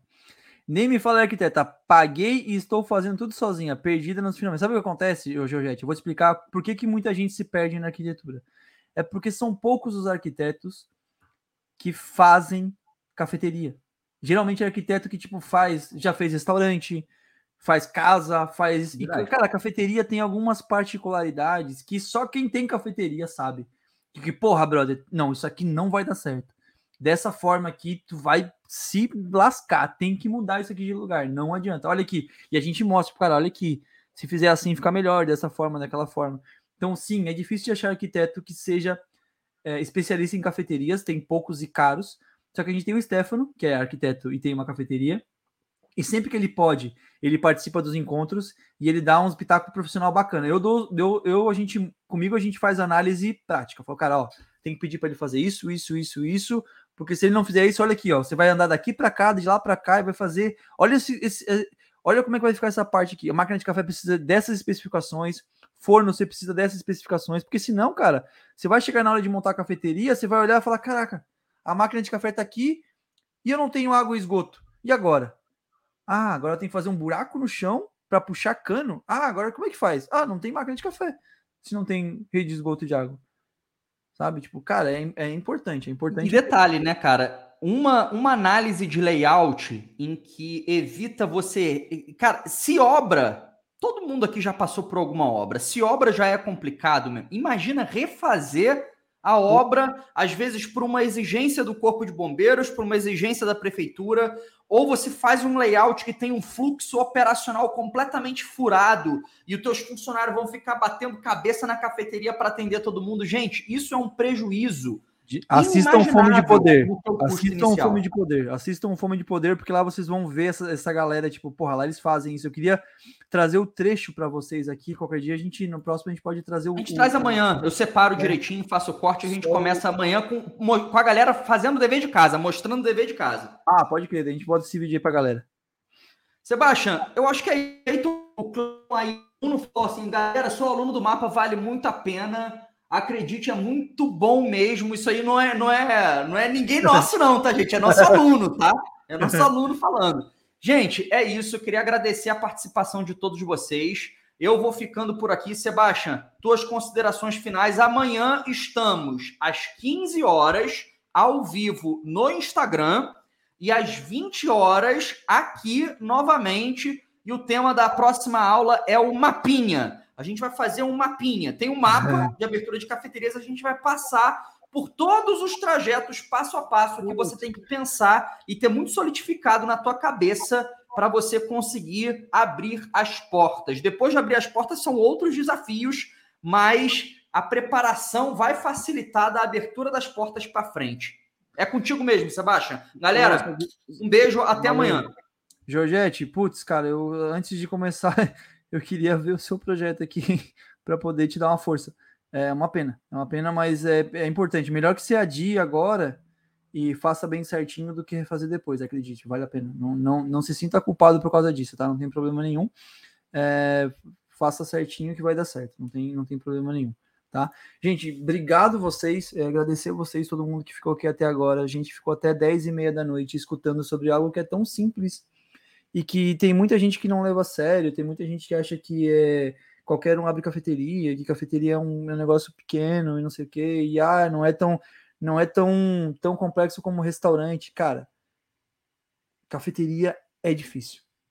Ganhar dinheiro em cafeteria é difícil. O mercado não tá para amadores. Se vocês puderem Cara, esse curso, esse, esse, esse Semana da Cafeteria, entendam. Ele é uma semana onde a gente vende o curso. Só que o conteúdo que a gente entrega gratuito vale muito a pena. E todos os outros, semana da cafeteria, semana do investimento, semana do direito lá, lá, lá semana do emagrecimento total, todas as semanas online gratuitas que vocês forem participar, sempre vende um curso. E na semana da cafeteria não é diferente. A diferença é que a gente não esconde. Eu não sou de ficar falando, ah, vamos de repente abrir. Não. Vai rolar, vai ser amanhã. A gente vai abrir a vaga para o mapa de abertura de cafeterias. O mapa é bom, vale a pena para quem está lá. Se você quer abrir uma cafeteria, é para você sim, porque lá a gente corta caminho, a gente conversa, a gente tem conteúdo, a gente tem informação, a gente faz parte de um grupo grande de pessoas. E não, vocês, eu, assim como vocês, peço, não tenham medo de vender o produto de vocês. Vender não é feio. Se vocês têm orgulho do produto de vocês, se faz diferença para o mundo, se ajuda as pessoas, se você que é engenheiro, que é arquiteto, se você que é, que é consultor, você que está aqui, cara, e vai abrir uma cafeteria, ou você que está aqui, está aí, tá aqui para poder tirar informação daqui, para poder dar consultoria, cara, vai e cobra bem. Cara, o que tem de gente, vocês não têm noção, o que tem de gente que vem na live aqui para poder tirar informação daqui e adicionar na consultoria, eu falo, amigão, me pede que eu te mando por escrito isso, porque a sua consultoria pode valer mais se você explicar um pouco sobre essas, essas coisas para sua cafeteria, para o cara que está na tua cafeteria. Então, gente, ó, sim, a gente vai vender, a gente vai abrir a vaga para o mapa de abertura de cafeterias. Sim, são limitados. Não, não é hoje. Sim, aproveitem o conteúdo gratuito. Eu garanto conteúdo de qualidade a semana inteira. Não interessa se você vai comprar ou não, porque se você for comprar, se você for entrar para o mapa de abertura de cafeterias, é uma decisão sua que você vai tomar. Mas estar aqui comigo as cinco noites que a gente vai estar aqui junto, cara, é só botar no YouTube, espelha no, no, no, na televisão e fica me vendo. Eu não sou tão bonito, mas, mano, deixa só na voz. Fica no sofazão de boa. Eu, eu prometo fazer o máximo para entregar o maior conteúdo mais, mais, de mais qualidade possível para que você tenha mais clareza no seu projeto. Pode não ser hoje, pode não ser esse mês, pode não ser mês que vem, Pode ser ano que vem que você vai deixar o bonde passar, não tem problema, mas aqui a gente entrega conteúdo de qualidade. Então, obrigado, gente. Quem ficou até aqui, agradeço mesmo vocês. E sim, amanhã vai ter venda, mas sim vai valer a pena tudo que a gente vai entregar gratuito aqui para vocês, beleza? Daniel, eu não sei encerrar, mano. Então encerra aí para mim.